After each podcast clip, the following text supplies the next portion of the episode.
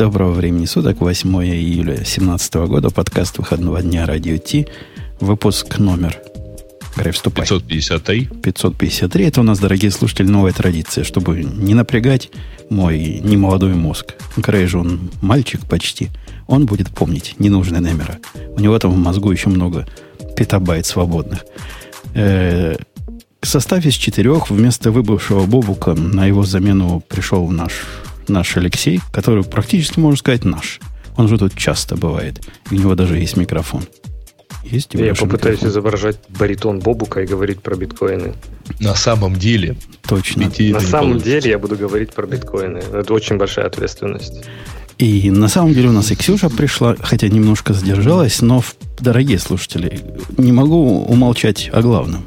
То хотел бы, но не могу. В прошлый раз, как вы помните, из-за Ксюшиного промаха чудовищного, мы упустили гиковские выпуски, вот сегодня будем добирать свое. Ксюша стыдно было. Она осознала. Ты же осознала, да? Все, ты все поняла, что нельзя так дальше, Даже дальше в чате делать. все сказали тебе, что у тебя дрявая память и что я была права. Ну ладно, если надо для дела, я осознаю. Пора давно научиться, что тот, кто, тот, кто на тебя бочку катит с таким, таким серьезным видом и знает, о чем он говорит, наверное, лучше с ним не спорить. А то будет как вот с той теткой, которая у нас там, если останется время, обсудим, что бывает с тетками, которые в гитхабе плохо, плохо работают что, что бывает с их сексизмом и сексизмом это против них. Это старая история, по-моему, нет? Но она, она шикарная, она шикарная, и в ней к ней будет другая шикарная. Это две шикарных истории, которые просто вот ставят печать, запечатывают Мне эту тему, закрывают эту Вы... тему. Мы в гиковских выпусках вместо технологий говорим о каких-то других вещах. Давайте в гиковских про технологии. Ты понимаешь, а истинная гиковость для гика – это поговорить о женщинах. А я не спорю, я даже за. Давайте начнем гиковский выпуск с гиковскими, с гиковскими темами. А пока, как он называется? О, Digital Ocean. Вот так он да. называется. Это шоу создано при поддержке Digital Ocean. Digital Ocean – провайдер доступного облачного хостинга. Всего за 55 секунд и 5 долларов в месяц вы можете создать свой облачный сервер в одном из дата-центров, расположенных в Нью-Йорке, Сан-Франциско, Амстердаме и Сингапуре, и управлять им с помощью простой, интуитивно понятной панели управления или воспользоваться мощным мощным API. Начните прямо сейчас. Введите промокод радиодефис при регистрации и получите 10 долларов бонуса на аккаунт. Ну, окей. Получите 10 долларов в бонусах. Давай напомним традиционно, что мы ленимся переписать этот ролик, поэтому правильный э, промокод выглядит как радио нижнее подчеркивание T. Э, он хотел сказать радио. Пишите радио. Радио. Вот, а не какое-нибудь радио. А то еще букву И туда напишите. Радио. Радио оно. Оно есть радио. Э, да. Слушай, Грей, через тебя проходят прямо иногда. Ты как-то то ли наушники надень, то ли крестик сними. Что-нибудь что сделай. Ксюша, на тебя... мне нету, так что я лучше громкость переключу. На тебя тема первая смотрит. Готова ли ты доложить про 1706 Community Edition? Если не смотрит, то вторая. Вторая там еще же с кибернетисом. Там а уже нету, я уже, я уже я, убрал. Значит, я, значит, смотрела ролик товарища, который с таким энтузиазмом рассказывает про Docker Community Edition 1706, что мне прям захотелось засучить рукава и прям потрогать его. Ну, чувак, правда, с душой. Но я так поняла, что самое главное это там мультистейдж билды. Ты очень рад по этому поводу. Уменьшили они твои размеры и повысили твой уровень счастья, и волосы сделали тебе шелковистыми? А кто-нибудь в этой студии может пояснить нашим обычным слушателям, которые знают, что бывает докер, знают, что там есть докер файлы и знают, что можно строить, о чем вообще multi-stage билды? Вообще это, это про что? Это для кого? Я могу объяснить свое понимание как, как было объяснено в этом ролике, а вы меня тогда исправьте.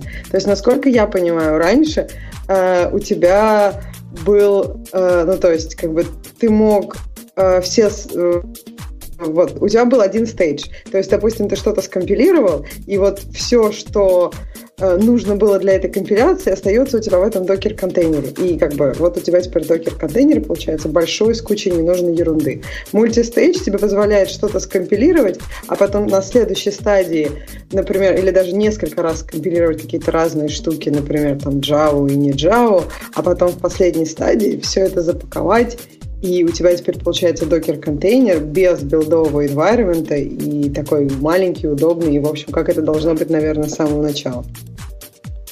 Ну, в принципе, так. Но по сути, которую, проблему, которую они пытаются решать, я поначалу, честно вам скажу, был этим делом возбужден. И у меня даже в, нашей, в нашем GitLab есть и тикет, который говорит, мол, чуваки, такая фича интересная вышла. Возможно, нам она понадобится.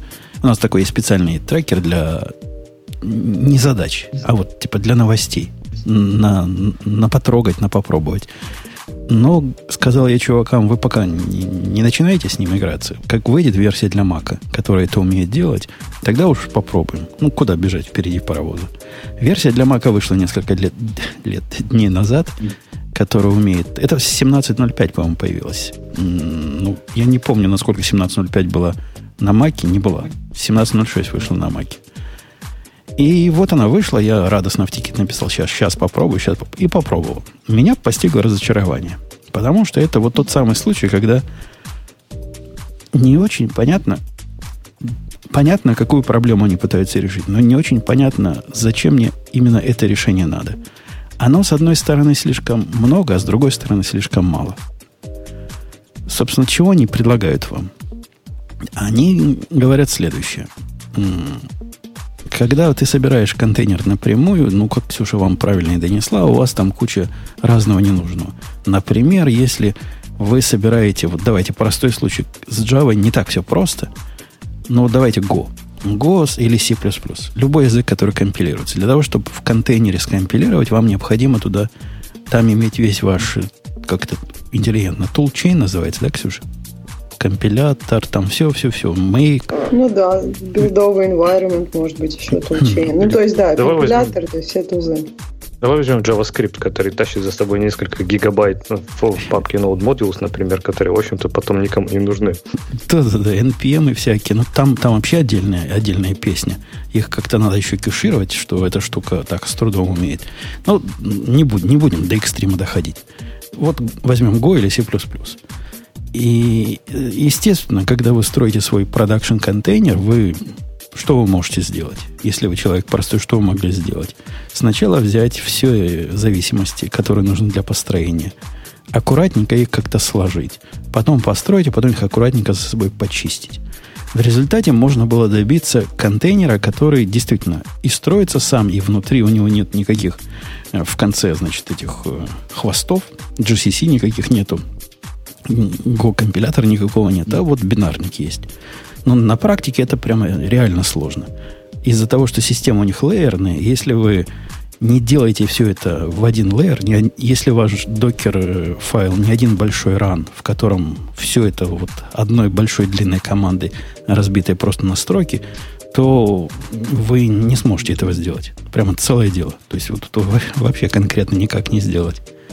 И вот это их решение как бы в сторону того, что вы в одном, на одном этапе берете базовый образ, в котором уже ваши C++, и Go и все прочее есть. Строите в нем. Строите это где-то, неважно где, потому что потом вот этот артефакт, то, что вы построили, можно передать, скорее не передать, а достать из другого этапа. То есть вы строите сначала что-то одно, потом что-то другое, потом на третьем этапе это достаете, э, хотя бы в scratch контейнере, и вот оно все, все появилось. Если на это дело посмотреть внимательнее, сразу станет понятно, почему я считаю, что это слишком мало и слишком много одновременно. Эта штука пытается быть таким пайплайном типа CI. Это такой continuous integration, или не continuous, build integration э, средствами докера для бедных. Так, а тебе не кажется, что это в принципе вообще, как ты говоришь, какой-то позор? Потому что докер, такое ощущение, они пытаются объять необъятное. То есть, когда они начали из Docker Compose управление несколькими контейнерами, ну, это выглядело как логи... удобная фича, логичная фича, и ну, хорошо было ее иметь. Потом они начали уже двигаться в сторону оркестрации с, со своим Docker Swarm и прочим. А сейчас, как ты сказал, они пытаются уже захватить какой-то CI. И это действительно какой-то непонятный полу-CI, сделанный на одном этапе и, в общем-то, это не должно быть ответственностью докера. То есть докер должен ну, собирать контейнер, там, ну, собирать э, build в каком-то образе, потом отдавать его в какое-то, например, хранилище артефактов, и уже там будет, я не знаю, он передаваться дальше по пайплайну. Но тогда это будет версионируемо, это будет повторяемо, это будет предсказуемо. А здесь действительно получается, ну, вроде как и не CI, но вроде, вроде еще, еще не CI, но уже не просто build. То есть это что-то сложное, но как бы непонятное. Оно не очень сложное. Просто на практике вот я попытался посмотреть на это дело как прагматик. Как прагматик у меня строятся все эти контейнеры в, в относительно простых пайплайнах, описанные на, на языке YAML, который называется GitLab CI YAML. Очень похоже, если вы не в курсе, на Travis и все прочие. Вот у Bitbucket похожий в их пайплайнах язычок. Они все примерно одинаковые. Сразу столкнулся с простой проблемой – между разными стейджами в докер, где-то мультистейджевом проекте нельзя никак передать ничего, кроме артефакта. То есть вообще ничего. Ну вот никак. Они независимы полностью и только соединяются артефактом. А какую вы перемену захотели бы передать? Ну, например, тот, кто строит у меня, он умеет, он же достает его из... Например, там есть у него гид и информация про версию. В момент, когда я строю, я хочу какой-нибудь бренч, например, узнать а потом по этому бренчу построить тот или иной образ. Ну, согласитесь, это логично, правильно? Это то, что я делаю в CI. Здесь такого не сделать. Здесь переменные не прокидываются. Здесь это слишком мало. С другой же стороны, действительно это ощущается как какая-то прикрученная к телеге шестое колесо. Подожди, а на, а на первый, например, шаг ты как-то прокидываешь же эти переменные? То есть, может быть, стоит думать об этом не как о нескольких шагах, а просто как одном таком монолитном стеке, разбит, э, шаге, разбитом на маленькие подшаги. То есть, по сути, ты же можешь использовать те же ну, переменные, которые получают и первый шаг в любом из последующих. Ну, их надо как-то знать. Для того, чтобы эти переменные как-то знать, это означает, что вокруг этого многоступенчатого докер-файла мне нужно городить свою, свой велосипед. Что-то колхозить. Например, этот, этот колхоз должен сделать какой-то гид, реф, там, хет, передать в виде аргумента докеру. Э, мы уже строим какой-то свой собственный CI поверх вот этого докеровского полу-CI. Зачем это делать, как, когда есть специализированные простые системы, которые умеют это делать уже хорошо, и не надо ничего такого придумывать своего собственного партизанского? У меня есть объяснение, которое, может быть, докер имел в виду. Мне кажется, докер, вообще его идея, она как бы ну, сильно упростить обычные случаи. И вот ну, нет у вас как бы такой такого понимания, что, может быть, они только хотят упростить какой-то обычный случай, самый простой, вот, который они показали, и что это действительно частый случай покрывает много вариантов. А если ты достаточно опытный, и если у тебя достаточно уже сложные такие условия, то ты сам разберешься. Не, не, не большая пропасть. Вот, вот для у меня есть, Ксюша, случаи, э, когда дистрибуция, так сказать, докеровского контейнера выглядит как pull всего дерева, где сорцы лежат, а потом в нем делаешь docker compose build, docker compose run. Вот это простой случай.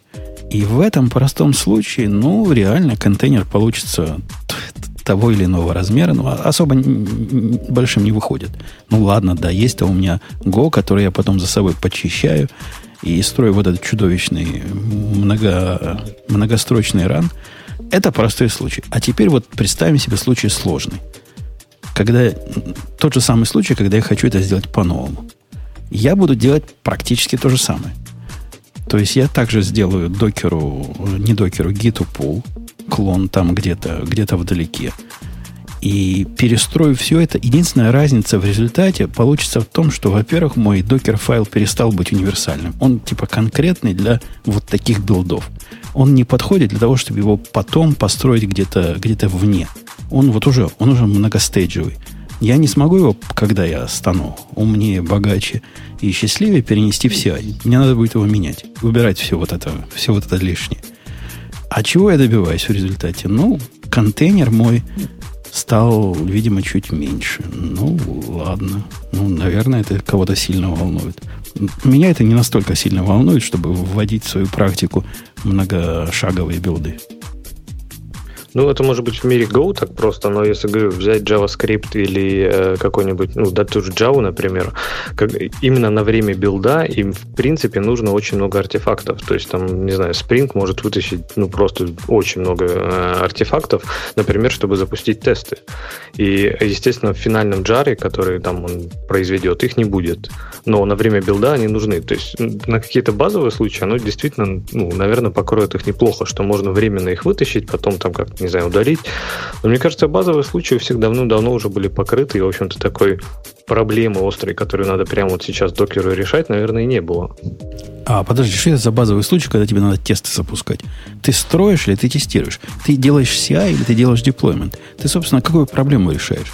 Если ты пытаешься сделать бинарный дистрибутив, ну, типа бинарный jar ы и все дела, то никакие тесты тебе сто лет не нужны. Тебе их не надо запускать. У тебя кто-то другой их уже запустил. Либо ты руками своей идеи запустил, либо твой CI это запустил. Они уже прошли, раз ты дошел до этого этапа. Ну, если мы говорим про два разных этапа там в CI пайплайне, то, конечно, да. Но если мы говорим про какой-то, не знаю, примитивный пайплайн из двух шагов build and deploy, то а, build очень часто может быть совмещен с запуском всех тестов. Даже, например, Maven по умолчанию, когда ты говоришь там Maven Package, он уже запускает все тесты. То есть оно не так, наверное, дико, как кажется, и, в принципе, наверное, эти применения multi-stage билдов есть, но вот у меня складывается какое-то впечатление, что Docker сейчас не очень понятно, что он вообще вот что он дальше делает. То есть они, они хотят что покрыть? Э, какую-то прерогативу build utility CI, там вроде в принципе все без них неплохо. Ну, да. Мне, я, я повторю себя в третий раз. Мне он показался для CI слишком недоделанным. Возможно, его допилят. Возможно, он в конце концов станет вот как э, Docker Compose станет еще одним вариантом Travis а. Вот все вот это ты сможешь сделать. Ты сможешь указывать, как ты что между этапами передаешь. Ты сможешь э, разделять этот пайплайн. Ну, и это же пайплайн же, он же плоский. То есть из одного идет второй, из второго идет третий и так далее. В жизни-то у меня не так происходит. Я не знаю, как у вас, но пайплайн, они же рас, расфоркиваются в жизни. То есть сначала идет один процесс, потом из него, например, сразу строятся три разных имиджа. Или три разных подпродукта. И все эти три этапа бегут не последовательно, а параллельно. И они вообще друг от друга не зависят. Просто такое расстроение. Потом они сливаются в какой-то следующий этап и так далее. В докере всего этого нет. И он такой прямой. Он не дерево, он ну, флоу такой сверху вниз. Расфоркиваются. Мне вообще понравилось слово. Просто прекрасно. Расфоркиваются. А, а ты скажи это по-русски красиво. Расщепляются. Разветвляются. Разветвляется. Ну, как-то это... Разбранчиваются, да. Ну. Э, так что, да. Так что примерно так. Я, я пока не въехал, хотя я не дал категорического указания своим орлам забить на это дело. Написал свое мнение, что как-то не оправдал. Пока не оправдывает ожидания. С одной стороны, слишком просто, с другой стороны, непонятная сложность. Переходим к следующей теме. А из остальных фичей, я так понимаю, там обсуждать особо ничего. Из того, что, по-моему, стоит вообще заметить, это только э, для Swarm появились э, передавать конфигурационные объекты, возможность между разными нодами. Ну, не знаю, насколько это большая вещь, и кто пользуется. Они, ум, они научились там метрики раздавать, но это для, важно для тех, кто плагины э, пишет различные. То есть, э, ну, это, это коммуникация между ними и плагинами. Э, сервис-логи появились Э, они как бы и раньше были, я, я их уже до этого видел. Но да, это, это все, это, это ближе к сформу туда. Э, я, я такого особо калечащего ничего не увидел, что не может не радовать. Единственное, калечащее изменение, я не уверен, с чем оно связано. Но такого никогда не было, а вот после этого докера появилось. Раньше, когда ты делал докер композ, и у тебя там не было докер композ UML в этом директории, он говорил, чувак, типа, я не знаю, что ты хочешь ожидаемо говорил, не знаю, что ты хочешь. Сейчас он такого не говорит. Он пытается чего-то сделать. Вот делаешь докер композ, например, app. Он говорит attaching to там кого-то. А заметьте, у меня нет дефолтного докер композ файла в этой директории вообще. К чему он оттачится, никто не знает. Он как бы пытается какую-то работу сделать, понятно, не может, но не ругается на, на отсутствие файла. Возможно, это комбинация какого-то старого композа с новым докером. Возможно, поменялись какие-то у них стандарты, протоколы, соглашения опять. Черт его знает. Но вот это единственное, что я увидел странного и непонятно. Но они даже это не задокументировали нигде. То есть у них ни слова про композ в списке изменений нет. То есть, возможно, это баг, а не фича. Может быть, может. Эти орлы же, они же как GitLab. Одной рукой чинит, другой ломает. Видимо, сейчас так принято в современных высоких технологиях. Э, ладно, давайте к следующей теме. Я недавно... Э, это тебе, наверное, Алексей, близко тема эта. Я, кстати, хотел сказать, да, поэтому. Потому поводу. что Мы... это, по сути, э, Spring Boot для мира Go. И помнишь, мы в прошлый раз, по-моему, говорили, ты говорил, Go не нужны э, фреймворки. Комьюнити хочет фреймворк. А это не фреймворк. Э, это совсем... Spring Boot это, конечно, самая близкая аналогия, которую мы тут все в этой студии сможем понять и, и применить. Но на самом деле это не Spring Boot это анти-Spring Boot. Речь идет о не фреймворке, а наборе библиотеки, наборе методов и наборе хелперов, который написал очень известный в Go комьюнити чувак.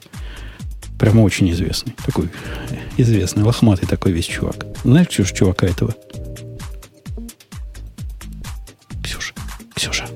Это же пока Ксюша, пока Ксюша молчит, а можно я тогда задам вот встречный тебе вопрос?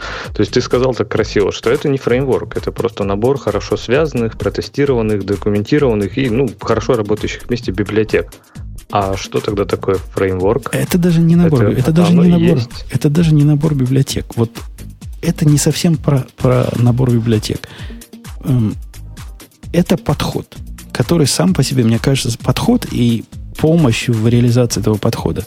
Абсолютно лишенные э, мнения. Вот если Spring Boot это очень-очень знает, как надо, вот он конкретно знает, как надо. Это, это крутая фича. Он знает, как надо, делаешь как надо, получается хорошо. Замечательно. Как только получается случай, когда не так, ему надо не так, как тебе надо, тебе надо уже знать Spring. Ну, тоже ничего страшного. Понятно, можно выжить. Здесь все не так. Здесь они абсолютно сознательно выбирают путь. Мы понятия не имеем, как надо. Они даже не пытаются объяснить, как надо. У них есть одна во всем этом э, идея. Идея в том, что м, можно построить э, программу, микросервис. Она как бы про микросервисы. GoKit это такая штука, чтобы строить удобнее, без лишней головной боли микросервисы. Они говорят, мы вам поможем с нашим подходом построить микросервисы, где вы будете концентрироваться в основном на бизнес-логике. И если вы будете использовать наши практики, как мы, как мы считаем, надо писать микросервисы, то вот вокруг вам есть разные облегчительные штуки. Можете их так, использовать, а... можете нет. Так а самое главное, вот смотри, они говорят, вы можете взять там, не знаю, ваша бизнес-логика это интерфейс, а дальше вы там пишете какой-то э, запрос-ответ, потом пишете endpoinты. Я так понимаю, дальше что-то это уже подхватывает и умеет, то есть тебе не надо думать о том, как это будет запускаться, как это будет надо, логироваться, надо, как надо. это будет защищаться. Ты говоришь, вот мой интерфейс, вот мой набор методов, вот мои входные выходные данные, а дальше что-то, GoKey через, ну, понятно, что набор библиотек там прозрачный и простой, но он это берет и как-то запускает. М-м, не так, все не так. Ничего этого они не делают. Они сделали то же самое, что я сделал с Flow, который я объяснял в прошлом подкасте. И это не, не штука, через которую ты запускаешь. Это даже не штука посредством, которую ты запускаешь. Ну, давайте ближе-ближе к телу. О чем идет, собственно, речь. Они утверждают, что когда вы пишете сервис, вы, ваше дело как дело личное, как реализовать бизнес-логику, они предполагают, что если вы примете на вооружение подход, который в Go принят, например, для создания, для расширения функциональности HTTP серверов, то этот подход настолько э, интересный, настолько многообещающий, что вы сможете при помощи э, луковой архитектуры, накручивая лейеры одни поверх других, добиться почти любой функциональности – не трогая базовые блоки. То есть вы написали бизнес-логику, грубо говоря, которая там прибавляет к одному числу другое. Теперь у вас возникла задача дописать э, к этой бизнес-логике логирование. Или задача дописать к этой бизнес-логике, не знаю чего, ограничения по скорости. Что-нибудь дописать, что не является бизнес-логикой, а как вокруг, наворочено. Вместо того, чтобы лезть в ваш код и писать там лог, лог, лог, лог, лог, где надо, вы обернете это дело таким же образом, как middleware в HTTP хендлерах оборачивает предыдущие хендлеры. То есть вы делаете чего-то, а потом вызываете тот предыдущий. Он называется next, ну, следующий, предыдущий, неважно, в зависимости от того, в какую сторону вы смотрите на эту луковицу. И вот такими уровнями вы обкладываете, обкладываете, обкладываете свою, свой сервис. В результате он снаружи все тот же самый сервис, все тот же самый HTTP-хендлер, э, все тот же самый бизнес-хендлер. А на самом деле он делает много чего в пути. Эту так, логику... А вот этот middleware, ты должен его как-то регистрировать, или он как-то там типа автоматически подхватывает? Ничего, ничего, нет, ничего нет автоматического. Ты как бы конструктор вызываешь вот в, вашем, в ваших словах, где передаешь mm-hmm. старый этап и дописываешь, собственно, новый хендлер к этому этапу, и возвращается как бы еще один объект-сервис. То есть ты много раз вызываешь этот сервис, точно так же, как у них делается в HTTP. Э, никакой магии нет. Вообще никакого регистратора нет, никакого диспатча нет. Ты напрямую руками создаешь вот этот луковый объект. То есть просто получается, если сюда добавить какой-нибудь рефлекшн и автоматом их регистрировать, то получится, в общем-то, Spring. Ну, получится маленькая часть спринга. Это практически декораторы. Все, все это ты декорируешь один уровень, другим уровнем, третьим уровнем, и нет ничего, кроме декораторов по, по мнению авторов этого GoKit. Причем не только на уровне бизнеса. Ксюша, ты вернулась? Раз, раз, раз. Да, Все. я вернулась. Я вернулась. Ты наслаждаешься? Да, интересно. Ну, то есть, э, у меня вопрос. А если ты не хочешь, например, там, все логировать? Если тебе кажется, что это неэффективно. Ну, то есть, у меня вопрос, не теряешь ли ты все-таки часть гибкости с какими-то заданными декораторами? Да нет, нет, тут же все, все гораздо проще. Тут, опять же, у них подход, и с которым я, вот с, с этой частью подхода я абсолютно согласен, но нет магии. Когда ты декорируешь логером, это всего лишь означает, что ты создаешь новый экземпляр этого сервиса, который удовлетворяет этому интерфейсу. И в тех методах, которые ты решил переопределить и которые тебе важны, чтобы логирование, ты руками вписываешь, что ты именно будешь логировать в том или ином методе. Оно само за тебя ничего не делает. То есть они как бы задают тебе структуру. Они места, пытаются тебе подсказать, да, свою, свои идеи. Подсказать структуру, как, как им это кажется успешным, как это им кажется удобным. Вот если ты поставишь еще один уровень в эту луковицу, то в этом уровне можешь дописать логирование. А можешь не дописывать. Дело твое. На практике выглядит это... Если вы посмотрите на их примеры, у них там есть на сайте примеры. Даже самый первый пример, но первый он слишком простой. Не так понятно, из этого примера, насколько может чудовищно получиться в конце концов, если у вас всего в этом примере два метода, вот как у него uppercase account, мы смотрим на пример, я смотрю, дорогие слушатели, на пример, который называется string service, вот я вам дам его в, чатик. И с двумя методами выглядит красиво. А если пойти в гид-репозиторий, где там сказано, а вот теперь у нас настоящий пример, когда в этом сервисе вашем методов не два, а, например, 10, и каждый layer, по сути, является декорацией каждого из этих методов, это довольно много кода, который ну, надо cut and paste, писать, что не так, чтобы плохо, но выглядит э, несколько неожиданно. То есть каждый так уровень вот... пере, переопределяет ваш объект, добавляет так, к нему какую-то функциональность. Мне кажется, что это просто рано или поздно придет к фреймворку. То есть Spring же он появился, ну, не ради удовольствия там команды Spring, он как раз появился, чтобы решить вот эту проблему, чтобы ты мог сконцентрироваться на бизнес-логике. А дальше уже там, не знаю, фреймворк решит, как это выполнять. И первый шаг, да, это ты пишешь все руками, ты пишешь, ну, определяешь вот эту цепочку middleware фильтров, да, в Spring, потом берешь там, не знаю, ну, XML в Spring был, и прям там пишешь сначала вызвать вот этот фильтр, потом вот этот фильтр, потом вот этот этот. И следующий шаг логичный как раз вот Spring Boot, а, ну а зачем это писать, если в принципе это можно сделать автоматически? И то есть по сути может быть Go просто дошел до как бы предыдущего шага, может быть следующий будет как раз все это автоматизировать но получается все равно у комьюнити есть спрос на вот такие все включено решения, которые работают, и ты можешь сконцентрироваться только на логике. То есть, может быть, вот этот подход, что э, мы э, пишем все руками, оно все прозрачно, но без магии, оно работает в краткосрочной перспективе, но не работает в долгой, потому что, может быть, народу как раз нужна магия. Они не хотят думать о том, как это будет выполняться. Я категорически не согласен. И, собственно, автор этого, этого фреймворка, я смотрел его одну речуху, он категорически не согласен с твоим подходом. И отсутствие магии в его понимании это, ну, как бы не самоцель. А это просто прямое следствие того, что мы не хотим отдавать э, себя на заклание каким-то внешним силам. Но даже не в этом дело. А дело в том, и тут я с ним согласен на 731%, даже на 732%. Он там руками показывает э, отрезки. Говорит, покажи, по, показывает пальцами там 4 сантиметра. Вот это, говорит, отрезок, который вам берет код писать. Потом раскидывает руки широко, говорит, а это отрезок, который вам берет по времени у вас будет чтение вашего кода и сопровождение этого кода.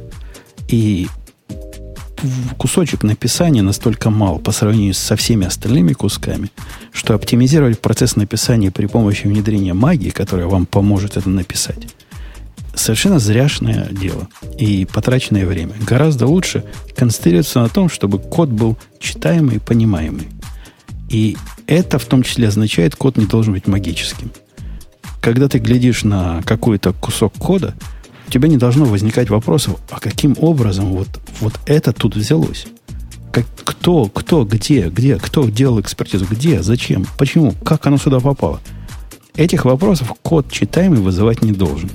И GoKit в этом смысле полностью удовлетворяет вот этому без магии принципу. В нем нет вообще никакой магии. Вот как в HTTP хендлерах нет никакой магии, и в middleware – для того, чтобы разобраться, не нужно ну, семи пядей во лбу уж точно. Надо немножко понимать, как э, функции первого порядка работают. Это вся, весь, весь уровень магии, который тебе надо. А я как раз вот все-таки поддержу э, мир фреймворков и магии, потому что э, и как раз с точки зрения читаемости это очень хороший... А э, давайте не сравнивать, не, не, не ставить равно между миром фреймворков и магией. Мне кажется, что это... Мне кажется, фреймворк может быть совершенно без магии. Мне кажется, вот GoKit это как раз хороший пример. Да, хорошо. Это, да, это очень разумная поправка. Окей, тогда давайте я скажу так. Между миром магии спринга, как фреймворка, и как конкретного магического фреймворка, и, например, вот таким подходом. Э, идея в том, что с точки зрения читабельности, если у тебя нет лишнего, лишнего, я имею в виду, инфраструктурного кода, ты можешь как раз концентрироваться на бизнес-логике. То есть ты пишешь класс, контроллер, метод, который получает строку, отдает объект как он будет запускаться, где он будет запускаться, кем он будет выполняться. Вот тебе важно с точки зрения бизнес-логики. Ну, пред, пред, ну, с предположением, что это все работает, конечно, да, и это очень важное предположение. То есть как раз с точки зрения читабельности Spring, например, помогает писать код, который фокусироваться только на бизнес-логике. То есть там инфраструктурного кода сейчас вообще минимум. И это как раз вот большой плюс с точки зрения читаемости. То есть ты не запускаешь сервера там руками, ты просто пишешь свои бизнес-классы и, и все. А теперь тебе, я тебе расскажу, какую цену ты за это платишь. Эта магия звучит, она меня всегда отвращала. Вот я со спрингом несколько лет работал, и, в принципе, еще до того, как Spring Boot стал популярный. То бишь, я умею это дело готовить. Но вот возвращаясь к своему старому Spring проекту, который я не трогал годами – который где-то с командсами, с какими-то какие-то мелочи берет. Это уже Spring Boot программа. И вдруг я ее запускаю. И она мне пишет такую, такую разухабистую портянку эксепшенов. Вот скомпилировал сегодня. Не сегодня, а вчера. Про то, что не может найти какого-то DAO для какого-то JPA еще чего-то. Каким-то образом вот этот GPA э, dependency проникла в одну из э, библиотек, которые оно использует. В результате для того, чтобы убрать вот это странное поведение, которое вдруг появилось, мне приходится ему э, в Enable Auto Configuration писать в список эксклюдов, в котором у меня уже сейчас есть, Data Source Auto Configuration Exclude, Hibernate GPA Auto Configuration, вот этот новый, который я добавил, Exclude, Mongo Auto Configuration Exclude, Mongo Auto Mongo Data Auto Configuration Exclude, Mongo Repository Auto Configuration Exclude. Вот эти все штуки, которые он мне пытается магически добавить, потому что он уж лучше знает, что мне надо. И в результате программа даже не запускается. Это тот самый пример самой отвратительной магии, которая может быть. Второй пример отвратительной магии. И надо сказать, в последнее время на него идея даже стала ругаться. Это инжекты переменных напрямую. За это, по-моему, надо гнать из профессии и того, кто эту идею придумал инжектить переменные. А, Ксюша, я тебе скажу страшное. В этой штуке можно инжектить приватные переменные. Ты представляешь? У тебя есть приватная переменная, которую ты можешь заинжектить откуда-то. И, в общем, для того, чтобы понять, откуда она заинжектилась, тебе надо специально обученная идея за, за специальные деньги. То есть Eclipse базовый тебе даже такой не скажет. Тебе надо такой интерпрайзный, настоящий Eclipse. Зачем вообще это нужно? Ну, то есть это, мне кажется, приватные переменные. В этом же идея, что э, они как бы никем больше не трогаются. Идея как бы инкапсуляции. А тут получается, что мы берем и инжектим их. То есть нарушаем все, что можно. Леша, зачем вы такой? Зачем вы инжектите ну, Справедливости ради, если это даже и работает, то я бы назвал это все-таки багом. А, но делать так никогда не надо. То есть можно ли сделать плохо? Конечно, можно.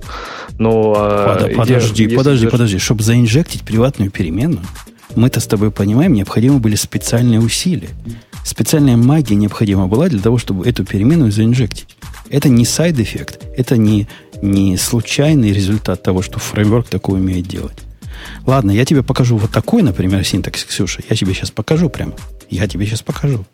И это я чат? писал. Вот, да, в чат покажу.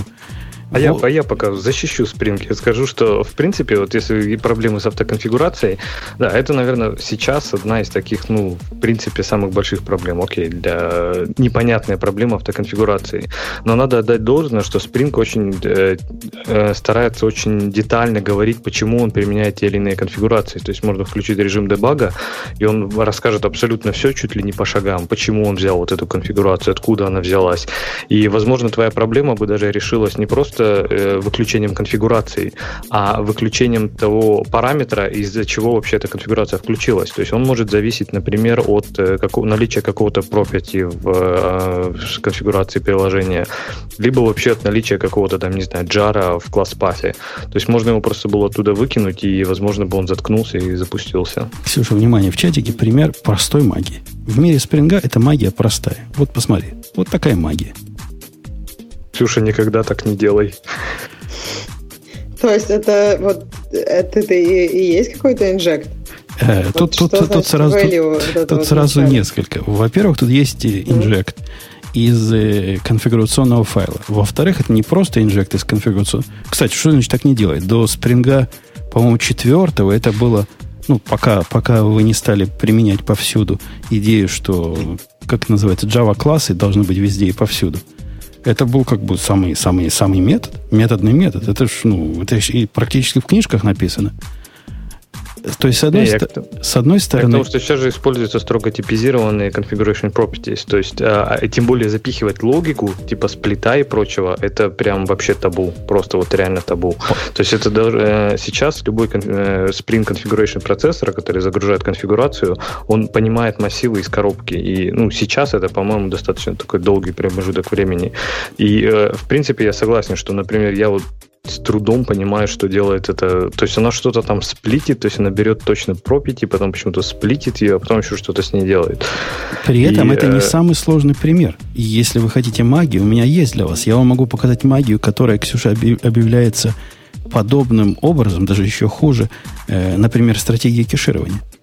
Представляешь, стратегия кеширования определяется магическим вот таким... Это как SPL называется, вот этот язык, который я там в скобочках написал, да?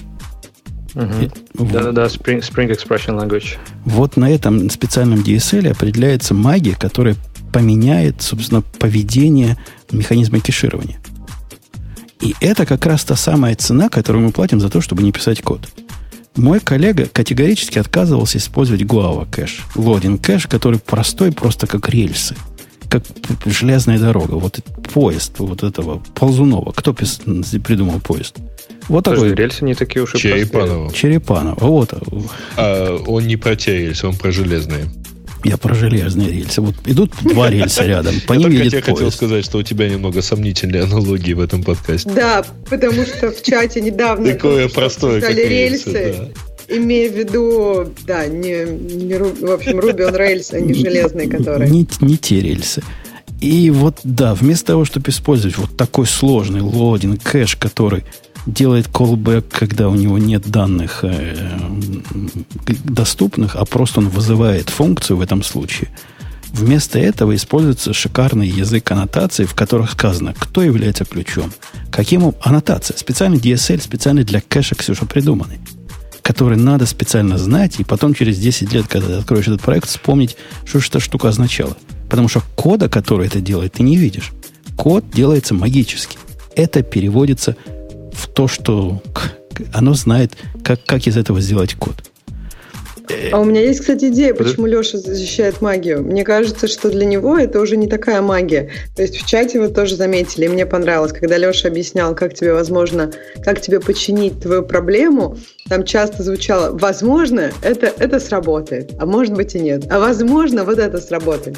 То есть, мне кажется, для Леши это уже не такая магия, так как он уже там поднавтыкался, и теперь это не магия, это просто, ну, в принципе, можно вот это попробовать, вот это попробовать и вот это. Это уже, а у, видимо, он тут не настолько навтыкался со да, спрингом, не такой эксперт. Да не, не в, Подождите, не можно в этом... я, тут, я тут уже... Магией.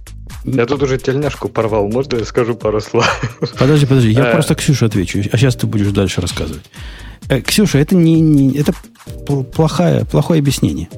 Я тебе скажу почему. В момент, когда я начал изучать Spring, вот когда я пришел к Spring, э, в нем еще не было, э, как она называлась, дата, ну, как, как у вас Монги называется, репозиторий для Монги? Монго дата, по-моему, да, или дата, что-то Spring, да, Spring Data. Да, это называется? Spring Data, да. да. Spring, вот, Spring Data Mongo так и называется. Spring Data Mongo вот появлялась, когда я там, когда я там появлялся. Поэтому я с ним прямо на «ты» с самого начала был вместе, что вовсе не мешает мне ненавидеть их идею, которую, мне кажется, надо гнать из профессии за такие идеи. Когда у тебя есть метод, названный специальным образом, то есть имя метода определяет, что этот метод сделает с твоим дата-стором. В зависимости от того, как ты назовешь метод, например, get, by, primary key, from, terper. Вот это переведется где-то у него глубоко в животике в последовательность, как построить query, и как эту query вызвать, и как результат сформировать. То есть я знаю, как это делать. Я просто ненавижу. Я считаю, что это абсолютно вредная, неправильная и ужасная практика. Ну, здесь я тебе скажу, что да, в принципе, очень много голосов. Я даже, в принципе, конкретно говоря про Spring Data и про подход, что мы строим запросы, используя имя метода, это, это очень опасная вещь. Но в защиту я могу сказать, что, в принципе, ты всегда, опять же, можешь написать любой запрос. Там, то есть они тебя, они пытаются сделать дефолты какие-то, но ты можешь их перекрыть. Но я хотел не про это сказать. Во-первых, да, я хотел э, ответить чату немножко по поводу того, что возможно могло бы. Возможно, потому что ну, мы говорим очень абстрактно, с высокого уровня, поэтому, конечно, сложно сказать. То есть в виде конкретный стек трейс, в виде еще что-то, ну, наверное, было бы проще. Но, возвращаясь, к примеру, с тем же вот этой аннотацией value и загрузкой каких-то абстрактных дата-файлов, так на Go это был бы какой-то, не знаю, мега кусок кода, который каждый программист бы написал, написал по-своему. Он бы написал, как загрузить файл конфигурации. А файл конфигурации, там, не знаю, тысячи строк. Он бы каждый раз спокойно его считывал в память. Потом он бы с форычом проходился по списку элементов, находил бы там нужный элемент, потом бы его начинал парсить. То есть не факт, что написанный просто легко и с высокого уровня код на Go был бы проще. Э, э, в смысле, лучше. Он бы был проще, но он бы не, не факт, что он бы был лучше. А здесь Spring, как бы, ну, он э, заботится о том, как правильно прочитать файл конфигурации, как его засплетить. То есть эта магия, она делает какую-то вещь, чтобы ее не делал программист. И, возможно, потенциально не сделал ее плохо. Э, совершенно вредный подход и плохая идея. То есть, предполагая, что вот эта магия, которую я написал, правильно прочитает файл, правильно его засплитит и правильно засунет в лист, что, в общем, не так прямо. То есть, там надо знать, что ты делаешь. А, и сравнивать с этим, например, открыть файл, прочитать его и применить к нему YAML парсер или какой-нибудь property парсер, несомненно, в Go открыть файл, прочитать файл и сделать ему какой-нибудь там unmarshal – будет длиннее. В одну строку 100% не уложишь. Не будет тысячи строк. И, конечно, там будет for each какой-нибудь, если у тебя там несколько есть таска внутри, и тебе нужно лист вернуть вещей. Но он будет прямой. Он будет вот делать именно то, что ты ожидаешь от кода, когда ты его читаешь. Ты смотришь на него, о, вот он сделал task 1, task 2, task 3, положил каждый append в этот лист, все понятно. Через год ты приходишь, и у тебя не возникает вопроса, что ж я тут пытался сказать. У меня есть свои пять копеек про магию. Я тоже, я за Умпутуна, и как бы я не понимаю, мне кажется, что магия намного чаще вредна, чем полезна. И мне кажется, вот в этом конкретном примере э, не всегда, ну то есть, да, с одной стороны, мы верим, что программисты Спринга, они лучше распарсили файл, но с другой стороны, они ну, не всегда понятно как бы желание человека, который использует этот фреймворк. И поэтому часто фреймворки просто делают какой-то такой по бейзлайну, по средней линии. То есть они не оптимизируют под то, что ты сам можешь оптимизировать, имея определенные знания. У меня есть пример вот про, допустим, кор- про коробку автомат и про э, когда ты сам управляешь автомобилем. Вот ты хочешь поменять полосы, и никакой автомат не знает до этого, этого, что вот ты сейчас хочешь на пониженную. То есть он пытается отгадать, когда ты ему уже сказал свои команды. А если у тебя есть контроль над ситуацией, то ты можешь просто сначала изменить передачи, а потом уже дать команду газа. Ну, Хорошо, ну, есть... Ксюша, а ты на автомате ездишь или на ручке? На ручке. Ксюш, я тебя немножко это... У вас как-то сегодня с аналогиями не очень. На самом деле, о, с 50-х годов есть режим кикдауна, ну, я во знаю, там есть быстрые автоматы и так далее. А там и, есть, сейчас, сейчас, сейчас. А есть режим, э, э, ну, более современный, когда у тебя не надо дожимать до специальной кнопочки внизу, а просто по резкому нажатию автомат понимает, что ты хочешь резко ускориться, сбрасывает передачу, Потому что по факту тебе же не важно, передача ли сбросится, или он просто тубину, турбину раскрутит. Грей, так, ну, смотрите, твой вот случай идея... тоже он как, как со спрингом. Ну, то есть, да, он почти всегда работает, но вот когда, когда надо, не работает. Когда ну, ты смотрите, входишь в говорите, поворот, что... хочешь зайти в поворот на низкой передаче, чтобы пройти его быстро. Вдруг тебе это надо. Прямо я с Ксюшей согласен. Тут не всякий автомат сообразит, что ты имел в виду. Ну да, современные автоматы какие-то умные, они даже учатся твоему методу вождения, но это как раз то самое количество ну, магии. Конечно, но... не должно хотеться войти в, в поворот на низкой передаче. Ну, смотрите, беря, беря продолжая эту аналогию, то в принципе уже можно сказать, что ну, есть же старая шутка, да, что какое самое надежное противоугонное средство в США? Это короб, ручная коробка. То есть автомат он уже побеждает. Почему? Он, конечно, не самый быстрый, наверное, не самый удобный, наверное, иногда достаточно глупый. Иногда он, конечно, на ручке ездить можно гораздо более ну, эффективно но он проще, он едет в среднем лучше, в среднем. Для среднего приложения он удобнее. То же самое с фреймворками. Он решает те проблемы, которые программистам, в принципе, они не хотят и некоторые не могут ее решить. А для них это все уже работает. И, конечно, если нужен, точ... нужен тонкий контроль, нужен, там, не знаю, абсолютный контроль над приложением, бороться со спрингом очень тяжело. Вот, вот практически невозможно. То есть, если у вас не работает э, приложение, как того хочет Spring, то все, беда. Но э, в среднем именно, чтобы вот написать, не знаю, стандартное приложение, которое читает, пишет из базы, выводит что-то там на, не знаю, через REST endpoint, ну, работает прекрасно, и ничего особо делать не надо, бороться со спрингом не надо, там все, все просто работает. И вот в этом, мне кажется, и прелесть вот, этих, вот этой магии, что оно в среднем э, удобнее и быстрее. В крайних случаях, конечно, да, там э, проще ездить на ручной коробке. Нет, не так все. Все прямо совсем наоборот.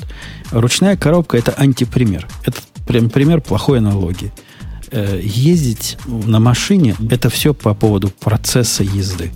Писать программы это все по поводу не процесса писать программы, а процесса того, что будет после того, как ты написал программу. И в этом прямо огромная разница. Несомненно, для того, чтобы ездить, то бишь писать программу, разные автоматы AK спринги, прям молодцы, красавцы и помогают. Проблемы потом начинаются.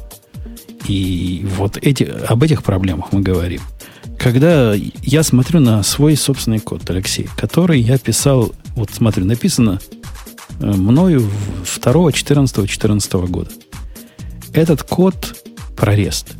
Этот код, судя по дате, ты понимаешь, еще тогда, когда boot не был таким мейнстримом. И для того, чтобы мне прокинуть активного пользователя, то есть такой контекст между этапами, чтобы это, про этого пользователя я знал, кто он, что ему можно и так далее, у меня тут прямо целая спринговая магия. Во-первых, я создаю свою собственную аннотацию, которая называется «активный пользователь». Во-вторых, эта аннотация специальным образом обрабатывается то, что называется Current User Argument Resolver, который расширяет, имплементирует, простите, Handler Method Argument Resolver, в котором есть несколько, три конкретно метода, которые мне надо переопределить. Почему надо переопределить? Чтобы понять, почему именно это, эти методы переопределить, надо либо знать все сорцы спринга, либо хорошо уметь искать на Stack Overflow. Я сейчас не уверен, что я поддержу Spring, но я скажу, что для этого есть аннотация Authentication Principle. Э, ну, они, да. они, наверное, уже есть. Но вот когда я это делал, да. мне необходимо было потом еще написать Authentication фильтр, который, например, будет понимать, что такое корсы и куда их в do-фильтре, куда их вставлять. Потом тот самый, который, собственно, сам. Это работа, которую я сделал сознательно, для того, чтобы удовлетворить требование фреймворка не воевать со спрингом. Наверняка я мог бы, смог бы это сделать каким-то другим способом. Ну, например, понимая о том, что там какие-то, видимо, сервлеты где-то что-то, опуститься на низкий уровень и где-то там сделать интерсепторы и все это кинуть его к чертовой матери. Сделать напрямую. Но я же хотел быть хорошим гражданином. Результат прямо так себе. Ну вот конкретно так себе. Ну, это вот то, о чем я говорил, что как только ты пытаешься вмешиваться там в работу фреймворка, конечно, тебе надо, ну, это не всегда просто, тебе надо понимать, как он работает. И да, я говорю, что я это не отрицаю, и действительно, когда надо что-то менять, как оно работает, или влезать там во внутренности, э, это не всегда легко. Ну, надо отдать должное, конечно, у них есть отличные исходники, которые можно читать вместо документации. Но, опять же, а как часто это нужно? А я тебе скажу ну, пример, пример, как это происходит в альтернативном мире. Потому что вот эту задачу писания ауфов разных я решал много раз за свою жизнь. И как она решается, вот возвращаясь к теме, в GoKit подобной архитектуре. Вот в этой, в луковой архитектуре. Когда ты когда для того, чтобы произвести ауф, тебе надо написать интерсептор. То есть тебе надо написать middleware. Тебе надо написать этап, который ты напрямую добавишь цепочку. Никто тебе его не добавит. Нет никакого диспатча. Ты, когда создаешь хендлер, ты говоришь, я хочу хендлер, который делает вот эту функцию, а до того, как оно делает эту функцию, вот, пожалуйста, сделай, будь добр, сделай э, авторизацию. И в этой авторизации ты прямо пишешь ровный прямой код, не удовлетворяя никаких особых магических, вообще никаких требований. То есть ты пишешь код, который делает, ну, что он должен сделать? Там, проверить твой токен. Если токен не подошел, сделать э, какой-то unauthorized и остановить цепочку. Все. Единственное, что можно удаленно и очень условно назвать магией, ты в этом случае вместо того, чтобы вызвать next handler, ты прекращаешь вызов всех этих handler ов. Но это как бы программирование, это не магия. Ты понимаешь, что да, ну да, следующий этап не пройдет, поэтому я, значит, вызываю, выхожу. А если хочу, чтобы прошел следующий этап после этого, я вызову next. Как бы а понятно. смотри, а тебе надо будет написать это один раз, потом два раза, потом пять раз, потом десять, а потом ты подумаешь, а не, авто... не сделать ли мне как-то, чтобы моя программа сама умела подхватить, вот я бы ей скажу, возьми вот такой вот э, интерсептор, а она бы сама это забрала. И, и все. То есть как раз в этом же вся идея, что это же появилось не сразу, все эти фреймворки. Они появились по причине, что люди не хотят писать такой код. Так хотят же. Я, например, хочу. И вся наша Go-тусовка хочет. Наша Go-тусовка говорит, да, мы согласны написать это middle, middleware, где-то положить его, который делает JWT AUF. И мы согласны каждый раз, в каждом проекте руками вписывать э, в список наших обработчиков, что мне надо и AUF, и, не знаю, rate limiter, и какой-нибудь еще там throttler. Все это мы писаем каждый проект руками, и у нас каждый проект сам по себе сущность, которую ты читаешь и понимаешь, что эта сущность делает. Ну, ты смотри, У меня как такой удобно. вопрос э, про, вот, про Spring. Почему, если вот это так полезно и всем так удобно, почему такой разухабистый фреймворк есть только для Enterprise Java? В принципе, практически все другие платформы и технологии там так, ну, таких разухабистых и больших, которые покрывают всю твою жизнь и не дают тебе сделать шаг вправо, шаг влево. Насколько я понимаю, может быть, я что-то как бы тут пропускаю. Расскажите мне, если есть такие, как Spring Boot и вообще Spring для чего-то другого, и которые также популярны. Ну, да я могу сказать, что в принципе, Spring уже это, ну, конечно, в основном для Enterprise, но, наверное, потому что Java в основном как-то для Enterprise живет. Но, Нет, э, Java э... еще для Android есть. Я просто так. Там такой ну, маленький сегментик, конечно, в кавычках маленький. Не, он небольшой, но я имею в виду, ну, я просто мобильной разработкой вообще не занимаюсь, поэтому я от него вообще далек. Может, там есть свои фреймворки, может быть, их нет. Но э, если говорить именно, окей, про сервер-сайт Java, то там Spring, да, наверное, сейчас рулит и Э, и они, они сделали вообще, на мой взгляд, потрясающую вещь. Они поменяли парадигму от ощущения закостенелого, древнего, как э, этот шерсть мамонта фреймворка в стиле Java EE на что-то такое, что, то, что ощущается тем, на чем ты хочешь писать. Ну, конечно, там магии много осталось. А, а почему для других нет? Мне кажется, что, ну, не знаю, Java, во-первых, там ей, сколько Java, там 50 лет, 100 лет, я не знаю, она там всю жизнь, по-моему, была, это Java, и на ней всю жизнь писали люди, и мне кажется, они просто все эти этапы уже пройдены. То есть, когда-то люди писали там, вот, не знаю, фильтрами, которые писали прямо из сервлета, и все было здорово, и они просто прям руками писали, возьми сервлет, напиши такой обработчик, сделай А, проверить, там, не знаю, значение токена и запусти следующий обработчик. А потом люди подумали, а зачем мне писать типа 10 раз это в 10 проектах? Я напишу один раз это. К сожалению, единственный механизм, который дает э, Java, там это reflection, он автоматически это какая-то магия. И вот они начали поверх этого всего накручивать. То есть это же он появился не внезапно, он появился как эволюция как раз того, что люди не хотят писать один и тот же код. То есть, может быть, через какое-то время, опять же, в Go точно так же появятся свои фреймворки, и люди будут говорить, а помните времена, когда мы писали хендлеры прям руками все-таки? Вот это были, да, вообще просто трава была зеленее. Не, появится. Вот не появится. Я, я по себе сужу. Смотри, у меня возникла проблема такая, которую наверняка можно было решить рефлекшеном и прочими другими шикарными методами. У меня есть э, типичная задача. Загружать данные от заказчика. Заказчиков есть десятки, не сотни, десятки. Есть, ну, примерно, не на каждого свой собственный формат, но так, плюс-минус. То есть, если есть там 50 заказчиков, то на них есть 10 разных форматов входных данных. Ну, так, такая ситуация. И этот входной формат необходимо что с ним сделать? Прочитать. Ну, если он очень большой, разбить на куски и запустить в параллель. Но, как правило, он не такой большой. Как правило, там до, не знаю, до 5 миллионов записей в день. Берешь эти 5 миллионов записей, прогоняешь через пайплайн.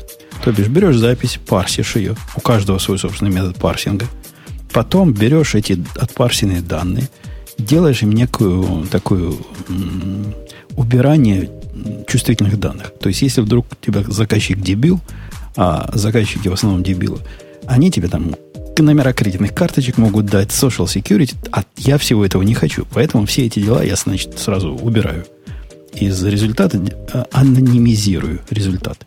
То есть все чувствительно убираю ну, и спускаюсь дальше по стеку. Потом что-то еще с ними сделать, потом как-то необходимо данные сделать типа MapReduce, то есть каким-то каким ордерам какие-то трейды прикрутить, и все это потом записать куда-то. Понятно? Несложно. Теперь возникает такая проблема, что результат того, что я записываю, он немножко разный для разных.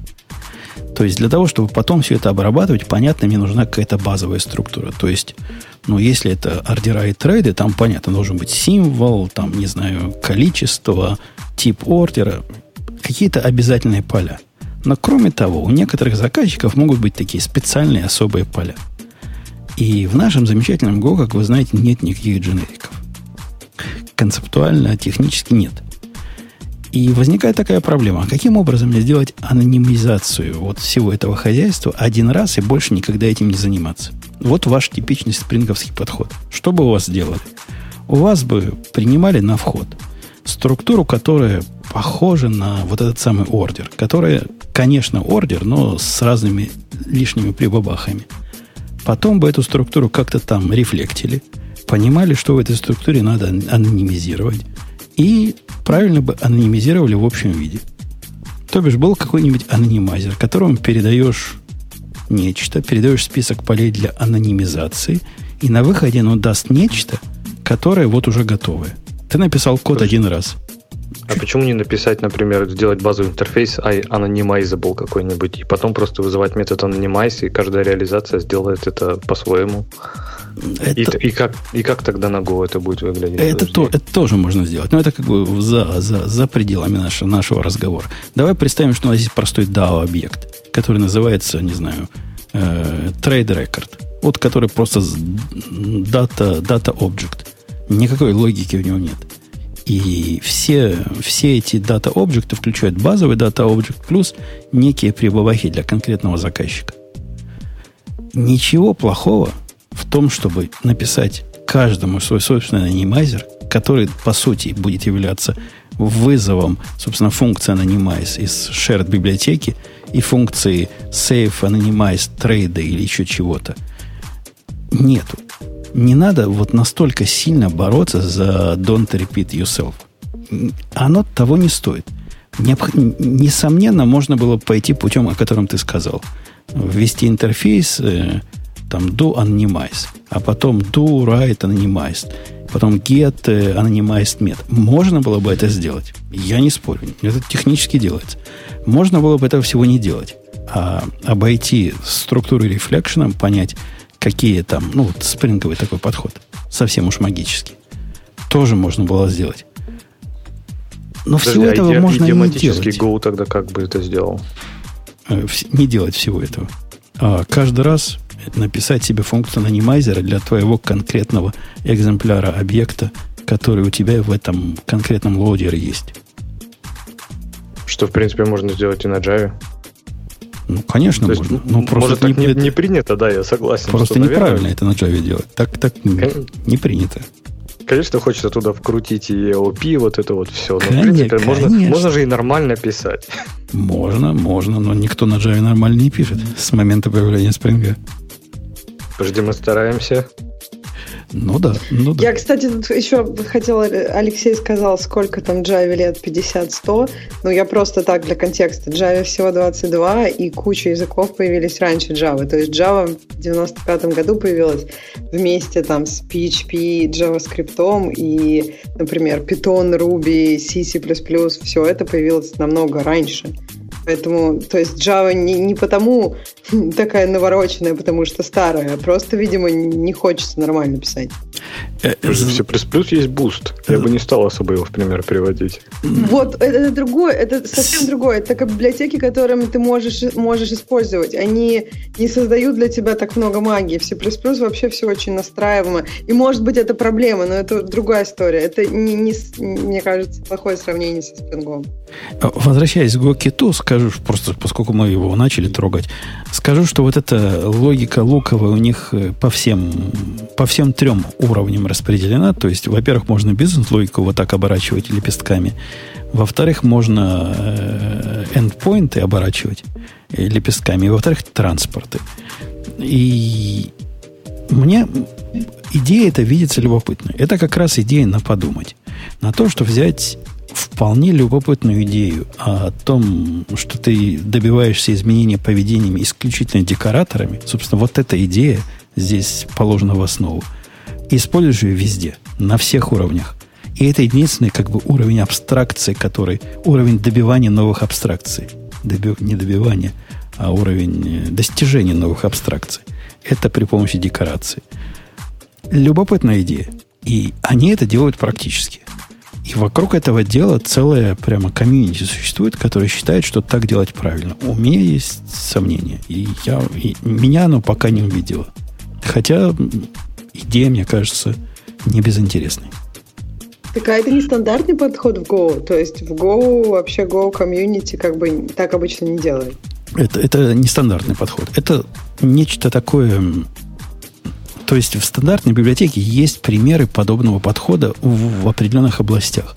Здесь же подход, который они используют, э, стандартная библиотека в расширении функциональности HTTP сервера, когда у тебя хендлер может вернуть другой хендлер, который делает э, что-то лишнее, а потом вызывает предыдущий хендлер, э, это есть. Есть пара таких мест – эти чуваки говорят, а мы все будем так делать. Нам это прямо так нравится, так нравится, мы все будем делать при помощи middleware. Интересная идея. Я, я бы пока на нее не кинулся, но идея интересная. Э, окей. Окей, давайте следующую тему. Ксюша, тебе право второй ночи. Так, что у нас там такого интересного есть? Сейчас я посмотрю, что на меня смотрит.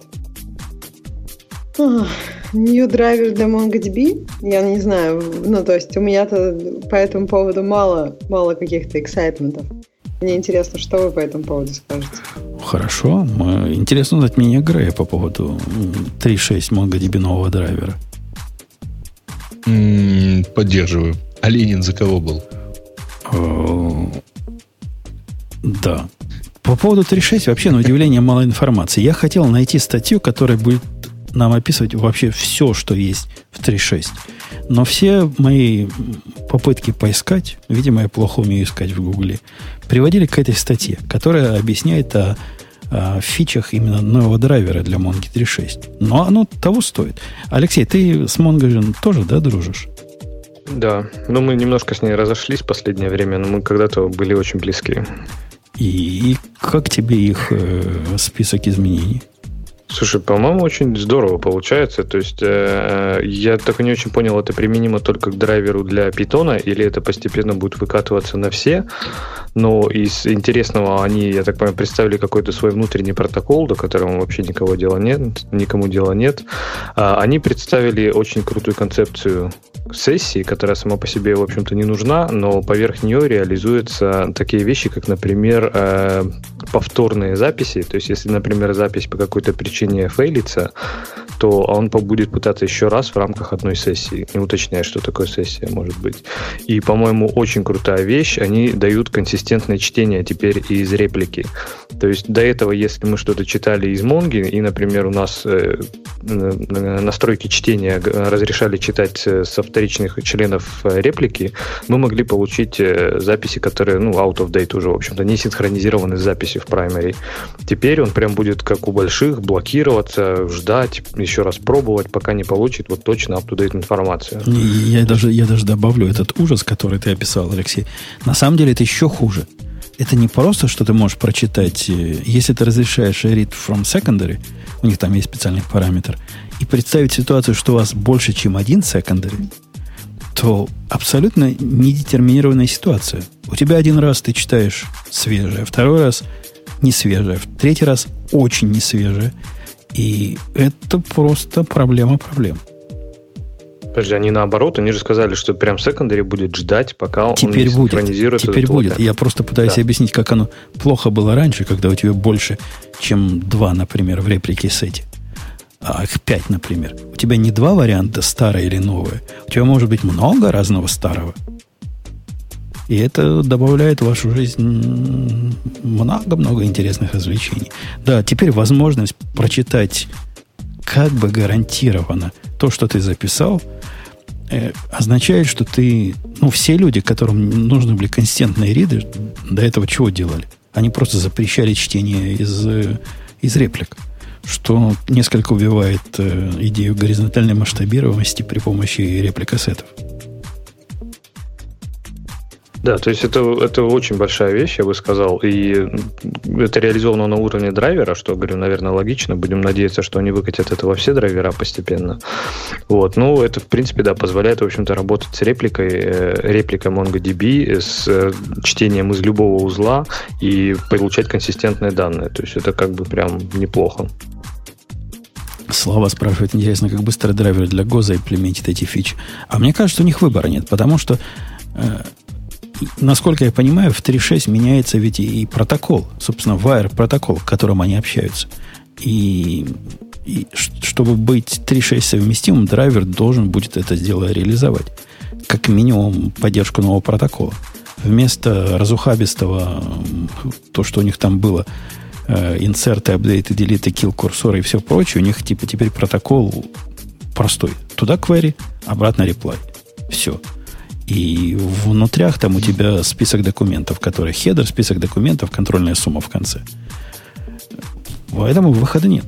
Если ну, возможно, чего... они оставят старый API на какое-то время. Ну, наверное, да, будет уровень совместимости, но, тем не менее, я думаю, есть надежда, что MGO, дорогой Славов, это быстро всосет, потому что MGO, он как-то поспевает. Это драйвер Mongi для, для Go.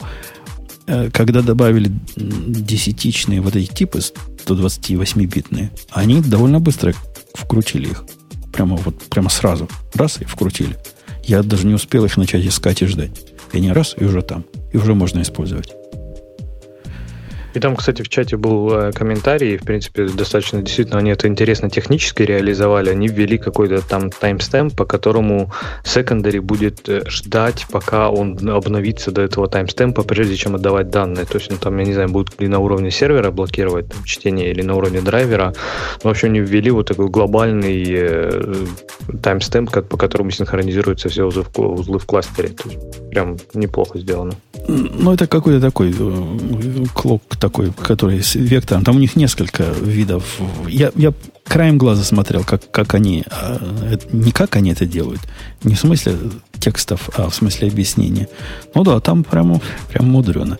Но пытаются такой распределенные часы ввести, которые решает эту проблему более-менее надежно. И это не стопроцентно надежная штука, насколько я понимаю. Да? Они и называют его как какой-то мягкой консистенции. Где-то я, я об этом в другом месте читал. Ну, в, в заголовке написано casually consistent. Да, да, ну так в среднем по больнице consistent будет. И Notification API появился, что тоже дело полезное. Вместо того, чтобы писать свой велосипед вокруг э, тейла на оплог, что мы все с вами делали, кого эта проблема интересовала, теперь они это сделали для вас. Они сами делают на свой оплог этот самый тейл и позволяют вам подписаться остроумным, кстати, образом.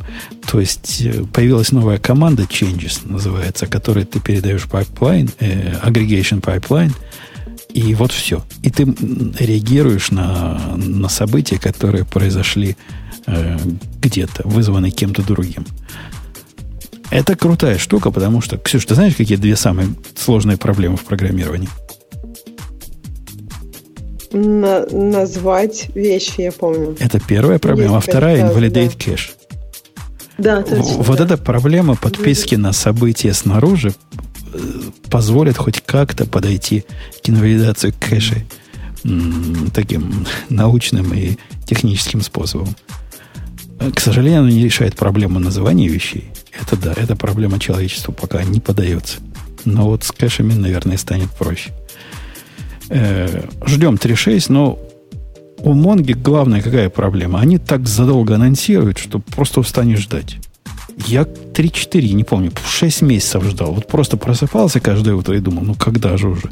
Ну когда же у меня уже вот это вот уже появится? Ну когда же я смогу вот это и вот это сделать? А, долго. То есть мы, это мы тоже до, до декабря наверняка не увидим. Но они, не помню, не называют вообще никаких сроков. И это именно, я говорю, речь идет про, про драйвер, то есть когда это выйдет вместе, получается, с сервером, вообще непонятно, а когда это дойдет до всех драйверов, там, кроме питоновского, они даже, он, он даже, по-моему, э, никаких ожиданий здесь не называют. Э, окей, okay. позвольте мне Грей должен мне напомнить, почему я рекламу не включаю. Почему ты не напоминаешь, Грей? Ну, ты, ты уже и сам помнишь. Давай Пока, включаем. Пока я не включил рекламу, вопрос вам на подумать. Вам оно как-то мы не слишком? Вам оно слова понятны? Я про смысл не спрашиваю, но слова там используем понятны. Пишите в чатик после нашей рекламы. Vscale – это облачный хостинг для разработчиков от разработчиков. Мы сами им пользуемся, уж поверьте. Помимо стабильности и высокой производительности, у Vscale есть почасовой биллинг, короткие пинги, быстрая и надежная сеть, снапшоты для восстановления и клонирования, панель управления для людей, много реально популярного ПО и, конечно, Application Programming Interface для автоматизации и управления. Мы любим опишки карточки, знаете ли. Введите код Radio T250 при регистрации, и этой суммы хватит, чтобы протестировать все. Ведь у нас почасовая оплата. Э, окей. Клевый выпуск, слова понятны, предложения еще не все. Каждое пятое. Ну, собственно, это и наша цель. Мы не пытаемся быть совсем уж понятными. Давай, Ксюша, образовательную часть вдарим. Ты у нас по поводу образования молодых, ты сама, конечно, хм, дашь еще, ого, пороху. Э, ты у нас можешь, да, пообразовывать? Не хочешь ли ты пообразовывать наших слушателей, каким образом надо учиться программированию? Сверху вниз или снизу вверх? Так сказать, разбавим вот наши гиковские была градусы. так низко, эта тема, что тебе придется рассказывать. Как? А ты, ну, импровизацию. Ну, что тут? Что, когда мы статьи Нет, читали? ну интересно же, что в этой статье написано. Да, да ничего не написано. Сразу ты э, рассказывай. Ничего не написано. Сказано, что есть два подхода. Сверху вниз и снизу вверх. А потом он рассказывает, какие проблемы у каждого подхода с его точки зрения.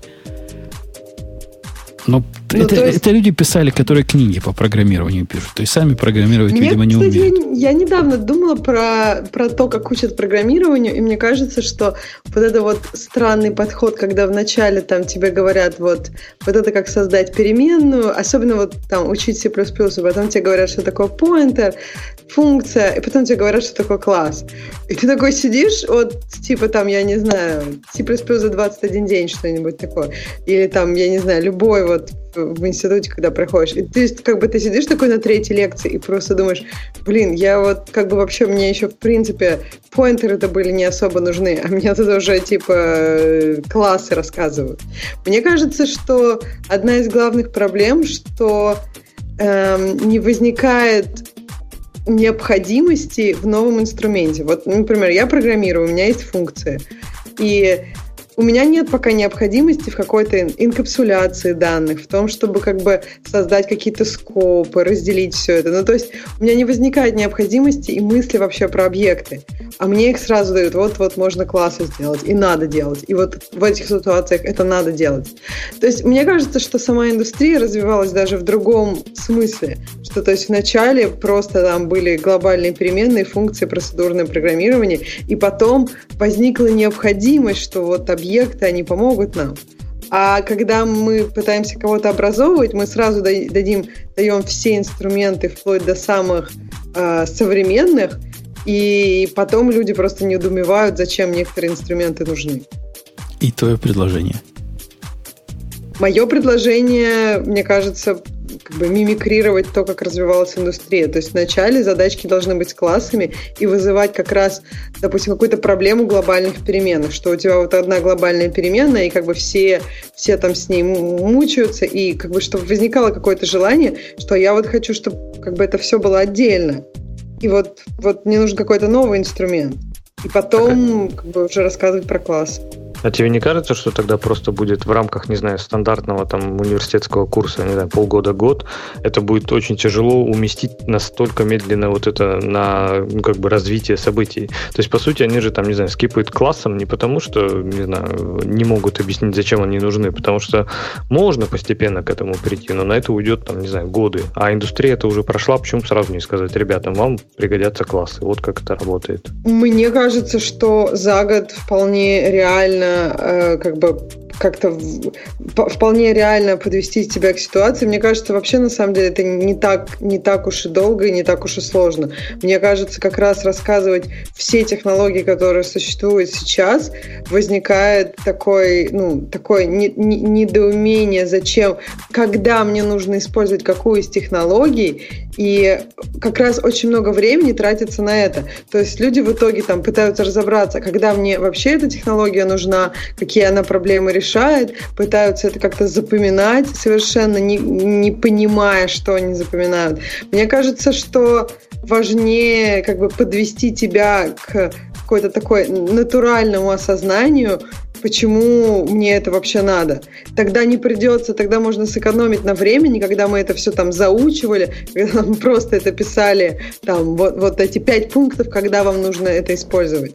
То есть, а тут ты уже сам знаешь, там, два пункта железно, потому что действительно ты видишь себе плюсы. Ну, то есть вопрос, да, если это C++ за один день, я с тобой согласна, нет, нет никакой, нет никакой возможности там как-то это дозировано. Но если мы говорим о обычном институте, это действительно, я согласна, полгода или год.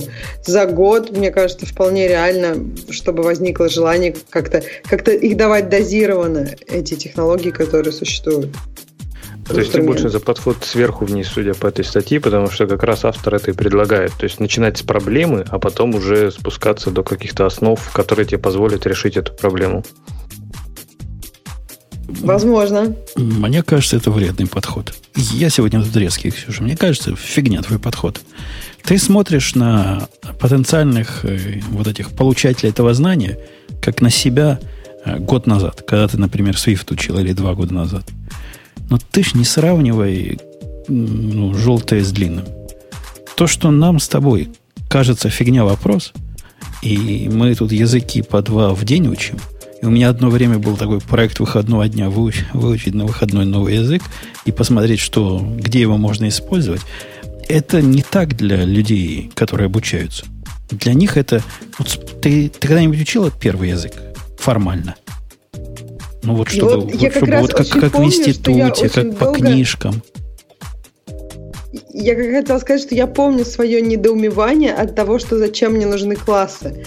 То есть вот это недоумевание у меня было, и мне хотелось какого-то четкого ответа. Я знала кучу определений, вот этих всех примерах ужасных из книжек, которые ничего не дают, которые говорят, объект это как там, я не знаю, там есть у тебя класс животный, от него наследуется код и так далее, которые вообще тебя никакого, они, никакого отношения к проблемам, вообще у тебя могли возникнуть и которые это все решит, не имеют. Ну, может быть, классы просто не самый лучший пример, потому что классы это, в принципе, вредная и плохая концепция.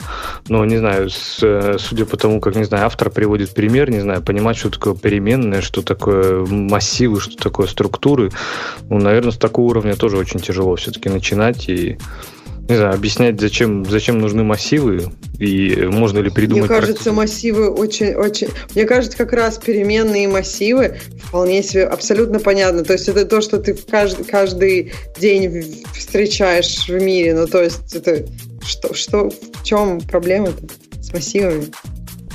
Я считаю, что как раз когда мы идем э, и говорим о каких-то уровнях абстракции, вот тут возникает недопонимание. Когда мы идем и говорим про какие-то вещи, которые мо- можно привести пример из жизни практически, я бы даже сказала, что поинтеры, если мы говорим про адрес, ну, поинтер как адрес к чему-то, то есть физический адрес, то есть у тебя адрес есть к физическому дому, и, например, у тебя может существовать адрес, но дома уже нет.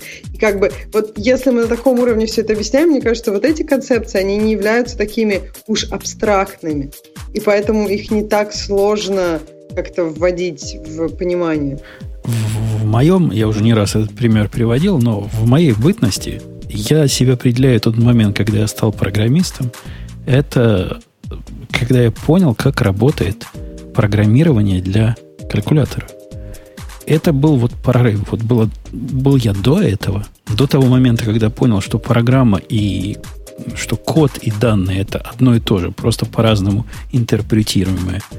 И на самом деле вообще никакой разницы нет. И на самом деле все это такие ячейки, в которых какая-то хрень лежит, и которую можно так или иначе посмотреть вот до того, как я это понял, и после того, как я это понял, произошел момент, когда я стал программистом. Это, конечно, экзотический такой подход к обучению. Наверное, сейчас так до, до таких э, глубин не обучают. Кому там эти ячейки нужны, кому там эти регистры нужны, и кому там их надо сдвигать. Но, тем не менее, в, подходу, в подходе снизу вверх, то есть от базового к, к более э, сложному, что-то, несомненно, есть. И не... Что, что, что, подожди, а что, подожди, я, я не могу молчать. Мэверик Грей есть... пишет ерунду. Про МК-57 вспомнил. Какой МК-57? Во-первых, МК-58. А во-вторых, я не про него вспомнил. А может и 57. Про Б321 да. я вспомнил. Я тебя умоляю, какой МК-57? Ребят, подождите, какой МК-57? Вы про что вообще? Было МК-52 и МК-61. Ну вот, вот, вот, вот, вот, вот. вот пом, тут, помню, какие-то четные были через. Короче. Потом было МК-85 с каким-то э, элементом Basic. B321, с этого надо учить программирование. Так а потом 34. Э, Нет, там концепция так плохая. Что плохая-то? Что плохая-то? Ну, кали, каличная МК-52. Ваш МК-52. Это, это для богатых и продвинутых. А когда вы ну, учились, тогда такого не было еще. B321 и для богатых B334. А возвращаясь к статье, подходы сверху вниз и снизу вверх. Э, сверху вниз, как я понимаю, автор имеет в виду, нужно взять практическую задачу, не знаю, написать 3D-игру. И вот просто, не знаю, садиться и писать игру. И э, как раз вводить понятия по мере того, как ты на них наталкиваешь. Не знаю, как нарисовать, не знаю, сцену. Вот так. Как э, сделать освещение. Так-то, так-то. Как сделать физику. Так вот как пишут и Actos, оказывается. А снизу вверх снизу вверх. Э, как раз наоборот. То есть ты сначала садишься, берешь толстую книжку по, не знаю, как работает OpenGL. Читаешь первую книжку, потом ты берешь толстую книжку, как работает C++. И за 21 день изучаешь C++. И потом так вот 100 книжек читаешь, а потом уже начинаешь писать игру. А и тут я... подходит сессия, потом и ты понимаешь, что игру-то ты не написал вообще. Не-не, я, кстати, вот за вот этот подход, которым, который Алексей объяснил, берешь книжку, все три тома, по, нет, два тома тогда было, по C++, читаешь один раз, читаешь второй раз, читаешь третий раз, появляется просветление, начинаешь писать, и время от времени возвращаешься к каким-то страницам, ну, как к справочнику уже. Это сейчас у вас справочники молодые есть, типа Stack Overflow. А в наши-то годы такого не было. И Мне кажется... вот так и программируешь. Хотя, надо сказать, что когда я Go изучал, я попробовал абсолютно противоположный подход. Там Go за 5 минут какая-то статья, где прям листинг на текст и сказано, вот это делает это, это делает то, это делает все. И, кстати, я Java тоже таким же образом изучал. То есть глянул, как, как люди Java программы пишут, и все было, в общем, понятно после C++. Мне, мне кажется, что это э, как бы два подхода, которые приведут к абсолютно разным результатам, и их нужно выбирать, опять же, в зависимости от своего начального состояния. Вот для Умпутуна, мне кажется, ну, когда ты уже э, достаточно опытный человек, то подход, который вот когда ты просто э, топ-даун, когда у тебя есть задачка, и ты просто пробуешь новую технологию, потому что, в принципе, у тебя нет проблем с концепциями, у тебя нет проблем с абстракциями, тебе, наоборот, интересно какие-то новые изучить. А когда мы говорим, что абсолютно новичок берет и начинает писать игру, я, если честно, не представляю себе особенно успешное окончание вот всего этого предприятия. Мне кажется, что слишком много вещей в такой, в такой ситуации придется блэкбоксить. Потому что вот у тебя есть какая-то high-level задача, и у тебя нет вообще никаких идей, как она может быть вообще как бы декомпозирована. Поэтому ты декомпозируешь ее, первое, скорее всего, неправильно.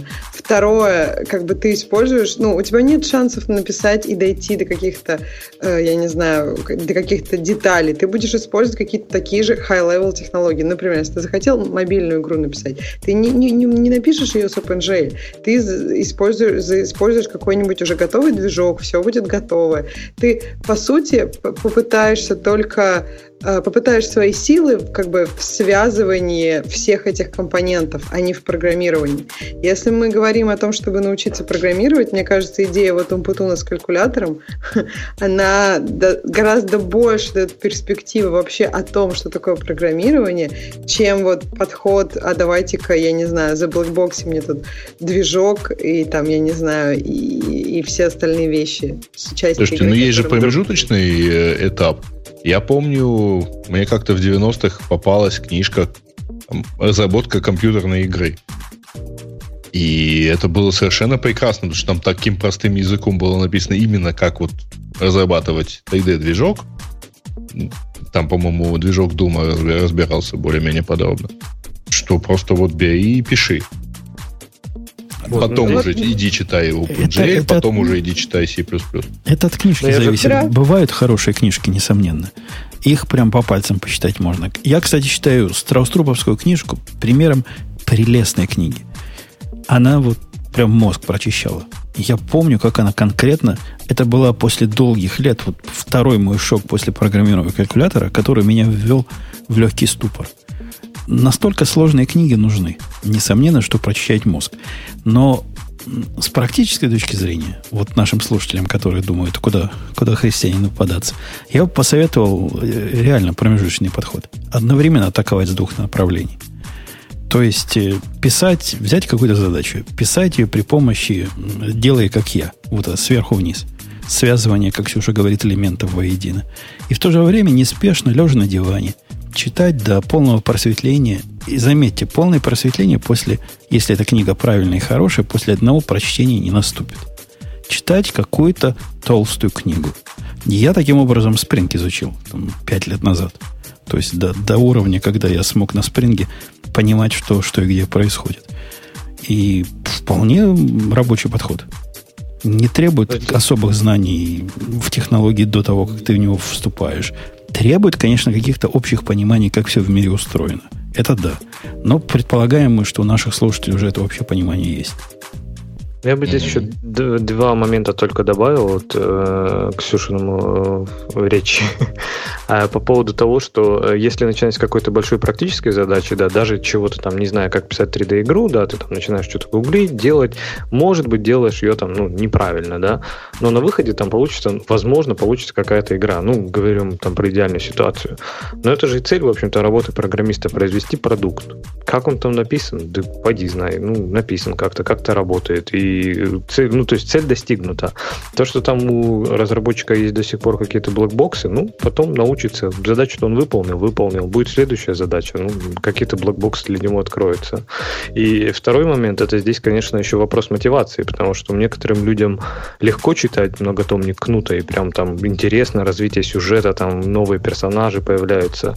А кому-то просто это очень тяжело, не видя какого-то практического результата. И мне кажется, сейчас темп вообще современного мира такой, что если не давать сразу какой-то результат, то, в принципе, из обучения программированию все просто разбегутся. Э, Григорий, кажется, Григорий нам пишет, что, что топовая Можно книжка по началам программирования это Introduction Programming in Python. Не знаю, Григорий, про эту книгу, но если вы спросили меня пять лет назад, я бы сказал, что для питона нужна одна книжка, которая называется Dive in, in или Into Python. И это прелестная книжка, которая оби, объединяет в себе вот сложность и такую серьезность Страус-трупа с практичностью Го за 5 минут. Да, Я Ксюша. хотела Алексею тут ответить. У нас получается такая перпендикулярная беседа. Первое про то, что э, вот про то, что у человека, который вообще никогда не писал ни игр, вдруг у него получится игра. Мне очень понравился момент, когда вы, мы же говорим про идеальный мир. Вот в идеальном мире я согласна, надо так делать. А в реальном мире мне кажется, что э, это как бы не очень это, я бы сказала, что это исключительный случай. Обычно человек, когда начнет, вот он пробует там связывать эти объекты, ничего не понимает, мотивация падает, мы на это забиваем. Это первое. Второе, мне казалось, вот эта вот идея про кнута, что кто-то читает кнута, и у него там развитие сюжета, это опять же такая басня про идеальный мир. Я не думаю, что есть очень много людей, опять же, это какие-то очень исключительные люди, для которых там Струс Александреску или Кнут — это захватывающая книжка, где ты каждый символ просто облизываешь и так далее. Нет, это обычно все-таки некая, некая такая фокусировка на ситуации, и тебе интересно, как ты будешь применять эти знания, как они поменяют твое понимание, а не ну, не от каждого момента тебя там шторивает. И это нормально. Иногда ты читаешь такие книжки, потому что как раз такие книжки часто меняют твое понимание сильнее, чем, ты, чем те, которые задизайнены так, чтобы быть интересными тебе, быть веселыми и не, ну, как бы, чтобы ты не замечал, как время за ними проходит. Золотые слова. Я вот с Ксюшей на 300% согласен книжки, в моем понимании, ну, у меня есть э, извращение, я в этом смысле отщепенец, я их люблю читать как билетристику. Вот хорошую книжку по программированию я читаю на диване, вот как, как художественную литературу. И облизываюсь с каждого слова. Я до сих пор так могу Страус-Тру почитать, перечитывать. Но с точки зрения вот реальности, единственное, что вам надо после прочтения книг понять, это не, не как делать, а понимать, что такое вообще можно сделать. Если речь идет, вот я когда про Spring читал, я даже не пытался запомнить, какие там у него, там, так, знаете, такие толстые книги про Spring есть. Я и не пытался запомнить, чего в нем можно сделать. Это не, не для того читается книга. А для того, чтобы понять, ага, вот такое ими можно, а, вот такое тоже можно. И вот так они к этому подходят. Чтобы оно где-то там в мозгу отложилось, а потом, когда задача встанет, я как-то вспомню, что-то я такое где-то читал. И уже другими средствами это найду.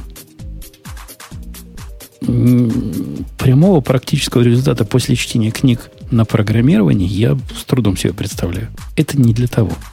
Это именно для просветления мозга и получения картины э, реальности вокруг вас. Э, окей. Такая статья у нас была. Такое объяснение у нас. Ксюша, ну что, пришло время. Тем слушателей? Да нет, ну как, ваших женских тем. У нас есть две статьи.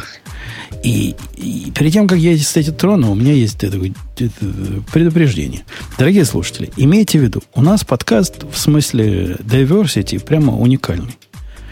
Э, в обычный день количество программистов женщин, которые программируют в поле, равняется 50% от всего состава. Я прав же, Ксюша? Мы, мы с тобой два тут единственных усахи программистов в обычный день. Вот сейчас Леша еще пришел. Поэтому ты ну, да. представляешь собой 33%. То есть у нас ну, процентами... Это очень много. Я, прямо, я аж выдохнул, да. Ну. Прямо, прямо дофига процентов у нас. И тем не менее, тема э, женщин в нашей профессии нас не оставляет. В общем, мы уже все поняли, женщины в этой профессии есть. Но иногда, Ксюша, ваша сестра приходит и вот что-то такое пишет, что требует, требует нашего веского фе. В этот раз девушка из GitLab написала про веск, э, свое, свое, как она, как это назвала? Я пытаюсь статью это найти. Кто-нибудь так видит? Это ее? вот та старая история или какая-то новая, опять же, история? Подожди, я пытаюсь ее отыскать в списочке. Вот. У тебя Ко- есть Коралин. какое-то очень Коралин. захватывающее название. Коралин да, хорошо, написала про антисоциальный кодинг. Мой год на гитхабе. Я не знаю, это старая разве статья? Ну, я помню, что читала какой-то... Нет. 07 2017 года. Да, новая. Но я просто уже читала, про, по-моему, про GitHub и про какую-то девушку. Не-не, это Нет. другая девушка, с которой они все поругались. Это, а. это, это двухлетней давности, на самом деле, история. Ну да, ну вот опубликовано 7-7, как попалось. Короче, история классическая. Она стоит того, чтобы про нее поговорить. Она мне напоминает, если убрать из этого, вот вы помните мой, мой любимую ассоциацию, теперь закройте глаза, представьте, что она белая. Если убрать из этого слова женщины и мужчины, например, вставить, не знаю, евреи русские, белые черные, арабы христиане, эта статья вообще никак не повлияет. Она про то, как плохо меньшинству жить. Если меньшинство это является лузером, как героиня нашей статьи. Э, она долго рассказывает тут, причем с сильным акцентом. Ты читала статью, Ксюша? Нет, я как-то пропустила. Они были очень низкими. Соверш... Вообще, я говорю, что совершенно есть идея, шикарное, что гиковских... Совершенно шикарное повествование, показательное. Оно вот шикарно показательностью не стилем, не, не сути, а именно показательность. Это вот тот самый пример, вот тот, который в книжке можно вписывать. Как, собственно, и следующая статья, которая ответ на нее. В каком-то смысле. Она рассказывает, как она пришла в GitLab, как ее позвали для того, чтобы построить специальную команду. Не GitLab, а GitHub. Простите, да, GitLab у меня уже... Он меня настолько достал, что я уже везде его сую. Пришла в GitHub, ее там позвали – она не думала туда идти, потому что GitHub проблематичный. Они там как-то с меньшинствами плохо обходятся. Девочек как-то не так любят. И, и вообще. Но ей пообещали, что все теперь будет иначе. Потому что им необходима такая группа, которая будет представлять из себя ответ на наезды по поводу дискриминации разных м, ущербных. Ну, это, это ее слова. Это не я. Я же не считаю вас, Ксюша, ущербными. Вы ого лучшая половина человечества. Но вот она так сейчас считает. ты сказала про ущербных, я даже про себя не подумала. Должна была? Да, ну, она так вот, вот с такого подхода. У нее весь подход в этой статье про ущербность. И про то, что э, больным и искалеченным, которыми, по сути, является женщина в ее понимании, нужны другие стандарты.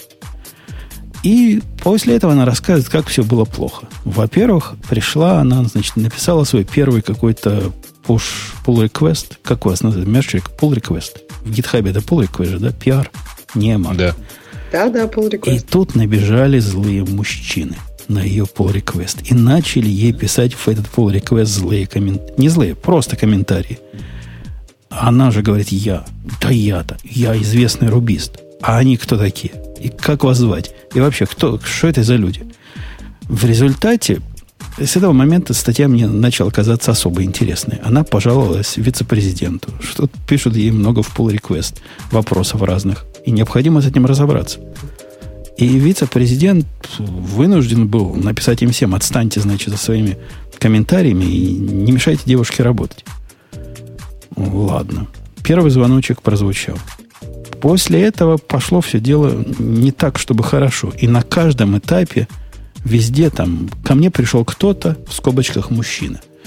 Мой код посмотрел кто-то в скобочках мужчина. Вот эти все в скобочках мужчины ее и дальше продолжали всячески-всячески обижать. Во-первых, э, ей запретили кого-то там тренировать. Она себе выбрала какую-то девушку из вновь пришедших и решила ее, ну, девушка девушку должна тренировать. А начальник сказал, не тренируй. Пусть, значит, девушка сама научится. Хотя про мужчину тоже не сказать, она про начальника писала, что это щи. То есть у нее начальница была злобная такая тетка, которая, видимо, мужиком хочет быть. Ну, явно у нее такой сильно много мужского, мужской составляемости. Она про эту тетку с такой же ненавистью писала, как и про мужиков. И вся эта история, история вот жалоб, как к ней прелестной, умной и замечательной, внешний мир был несправедлив.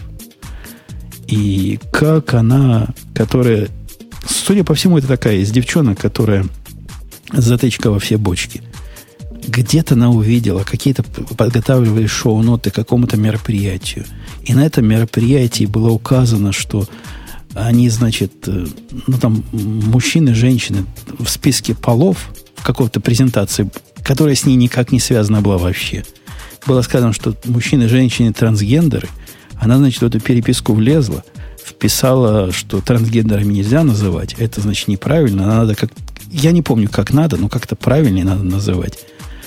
И, судя по всему, настолько всех достало, что и потом начальник ее прямой запретил в эти в чужие, значит, тикеты лазить и свои многомудрые советы давать. И такая вот, значит, история с трансгендерами была. Потом она считала, что она очень крутая программистка, потому что кода много пишет, задачи, значит, быстро делает и быстро по сравнению со всеми остальными. Каково же удивление было, когда на следующем годовом ревью ей начальник сказала, ну, вот та самая, которая как мужик злобная, что типа она не, не, не тянет. Не, самое худшее вот это, не, не, как это про expectation у них в корпорациях, не соответствует ожиданиям. Потому что плохо общается с коллегами вот эта часть про плохо общается с коллегами, я вот прямо совсем, совсем понимаю. Если вы статью почитаете, вы тоже поймете. Короче, она в конце концов была уволена. В процессе всего этого она еще сошла с ума. У нее там была депрессия с биполярным расстройством.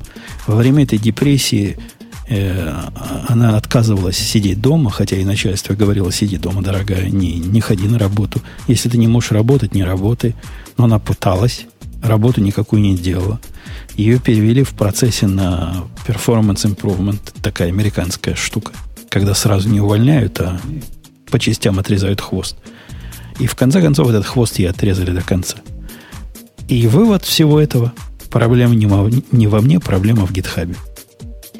Ну, мне кажется, вот то, что ты в конце сказал, э, ну, вообще я теперь уже не вижу смысла обсуждать эту статью. Ну, человек болен. Она в процессе и, ну, заболела. Биполярное расстройство это достаточно серьезная штука. И это, ну, не знаю, мне кажется, это то же самое, что вот мы сейчас будем обсуждать и там хихикать над тем, что человек, у которого не может ходить, он не может встать со своей коляски. Ну, то есть, ну, это, это не про то, это вообще никак не относится, мне кажется, ни к технологиям, ни к женщинам, эта статья. Да ты ее почитай. Здесь... Ты ее почитай. Но на самом деле вся относится не к технологиям, а к женщинам, а к злобным мужчинам. На самом ну, деле смотри. это происки злобных мужчин. Она немножко в целом поднимает очень такой важный достаточно вопрос. То есть э, ставим конкретно этот случай, я тут согласен, согласен с Ксюшей, что если там уже какой-то ну, медицинский диагноз, то это все-таки совершенно другая история. Мы не знаем ни мотивов, ни, ну, ни, ни реальной ситуации, которая за этим стоит. Но, в принципе, сама статья, она поднимает достаточно интересный вопрос. Мы буквально недавно это обсуждали там в нашем как раз вот в компании. И как раз одна из проблем, что вот типичная реакция, когда девушка пишет, там, не знаю, меня не, знаю, не воспринимают всерьез Первая реакция это типа, да блин, ну опять, опять статья про то, что девушек, ну может быть, ну может быть действительно не воспринимает, может быть действительно эта проблема есть. То есть само восприятие, э, ну как бы сам факт того, что мы это будем воспринимать всерьез и что-то с этим делать, это, это уже хорошо. То есть не надо сразу как-то отмахиваться и говорить, ну, это очередная статья про то, как плохо девушкам там войти. Ну, не обязательно девушкам, да, э, э, minorities. Как, ну, как плохо черным войти, как много, как плохо евреям войти, как плохо азиатам войти, как плохо кому еще войти. В, любую, любая группа, которая так или иначе Именно. считает себя ущемленной, а может сказала, такую статью написать. Всем моноритям плохо. Я бы не сказала, что всем моноритям плохо. Ну, например, э, мне кажется, к разным национальностям я бы так сказала, разные национальности ведут себя по-разному. И в зависимости от этого некоторым национальностям плохо, а некоторым, особенно борзым, не так уж плохо. Ксюшенька, я, же, я, кажется, Ксюшенька да. я жил в Израиле. В Израиле вот с национальностями прямо серьезная проблема. Еще больше, чем вот в Советском Союзе антисемитизм был. А в, в Израиле есть другая проблема. Все русские. Антиарабизм? Есть, не, русские. Те, которые из Советского Союза приехали, не все, многие, но это прямо общее место – считает, что израильтяне их не любят и как-то всячески обижают. Это настолько общее место, что вот ваш женский плач по сравнению с этим ничто. Я это в жизни видел. Из всех случаев, которые я видел, это были плачи лузеров, которые не могут делать ничего, что, что от них ожидают делать, и пытаются обвинить весь внешний мир в том, что вот из-за того, что они русские, то есть из-за того, что они из Советского Союза, вот за это их местные всячески, они заняли все теплое место. Мужчины. Мужч... А там не мужчины, там, значит, израильтяне, Израиль. Я это То есть видел. твоя теория, что, в принципе, нет никакой дискриминации и, в принципе, быть не может, потому что если ты не смог доказать силой э, вызвать к себе уважение, то ты лузер. Да. То есть банально да, вот да. так вот. Моя теория нужно покупать именно... пистолет, убивать всех, и тогда тебя будут уважать. Э, это не только моя теория. Вот у нас есть следующая статья как раз, которая мне кажется прелестной, просто восхитительной. Пишет некая Мария о том, что она счастливо понимает себя как женщину, так сказать, женщина с большой буквы «Ж», и она умеет программировать, но ни в коем случае она не является женщиной в программировании она отказывается принимать вот эту на себя, навешивать на себя вот этот лейбл женщины, которые, девочки, которые программируют. И ее стоит почитать. Вот это мне видится правильным подходом. Она говорит, ну да, действительно, может, какие-то мужики там, может, каким-то мужикам не нравится, что тут я такая женщина, и я тут как-то программирую. Но мне это пополам. Я хороша в своем деле, мне на них плевать, мне на них положить болт, и вообще, чтобы они там себе не думали, абсолютно мне до этого дела нет никакого. И вся статья про это, что не хочу я никаких конференций специально для женщин, не хочу я специальных групп, где собираются женщины-программисты, не хочу я загонять себя в это гетто. Она моими словами говорит, вот если бы если бы... Мне кажется, что этот вопрос очень сложный. Ну, то есть про группы специально для женщин, но я не знаю, ну то есть мне кажется, что э, э, кому-то это надо. Это не, если ей это не надо, это не означает, что это совершенно глупое и бесполезное занятие. То есть ты, например, вот тебе вообще никаких конференций не надо, ну тебе надо подкаст, а для кого-то подкасты нафиг не нужны, а конференции считаются нормальным. Мне кажется, это, это все дело вкусовщины, и опять же, как конференции, на которые ты ходишь, и даже, ну как бы очень технологически, они тоже вопрос вкусовщины, что тебе интересно. И не знаю, мне кажется, что тут, во-первых, тут есть гораздо более глубокий вопрос по поводу того, что, ну, это не про меньшинство скорее. А, например, есть такой момент, как вот, я не знаю, есть очень много исследований, что э, как, ну, то есть про уверенность и про то, как мужчины и женщины себя оценивают. И есть доказательства того, что женщины обычно себя оценивают ниже. И, например, есть очень классические примеры, когда там, не знаю, э, движение твоей карьеры, твоя зарплата и все остальное, оно зависит от того, как ты себя оцениваешь, как ты себя продаешь другим людям. И получается, что как бы мужчины при меньших знаниях могут получать больше. Но это может быть совершенно так же просто для разных мужчин. Для уверенных мужчин или неуверенных. И как бы в общем, не big deal, правильно? То есть, как бы, женщины, мы можем думать о женщинах как просто каком-то там подвиде неуверенных мужчин в программировании, если так можно сказать. И я сейчас не хочу никого обидеть, я просто сейчас с абсолютно такой, как бы, технологической точки зрения, если бы это были просто какие-то айтемы у нас в программе. Вот, ну, то есть, мне кажется, что этот разговор про женщин, это разговор просто о том, что э, есть твои практические навыки, то есть есть то, как ты можешь делать продукт и насколько ты можешь быть успешным в этом. А есть перпендикулярные навыки, как ты можешь вот то, что ты делаешь, продавать. И это тоже твоя заслуга. Я согласна, что продавать это. Просто у кого-то к этому больше способностей. А тем, у кого меньше способностей, нужно работать над двумя одновременно. Над технологиями и над способностью продавать. То есть это какой-то мой взгляд на это.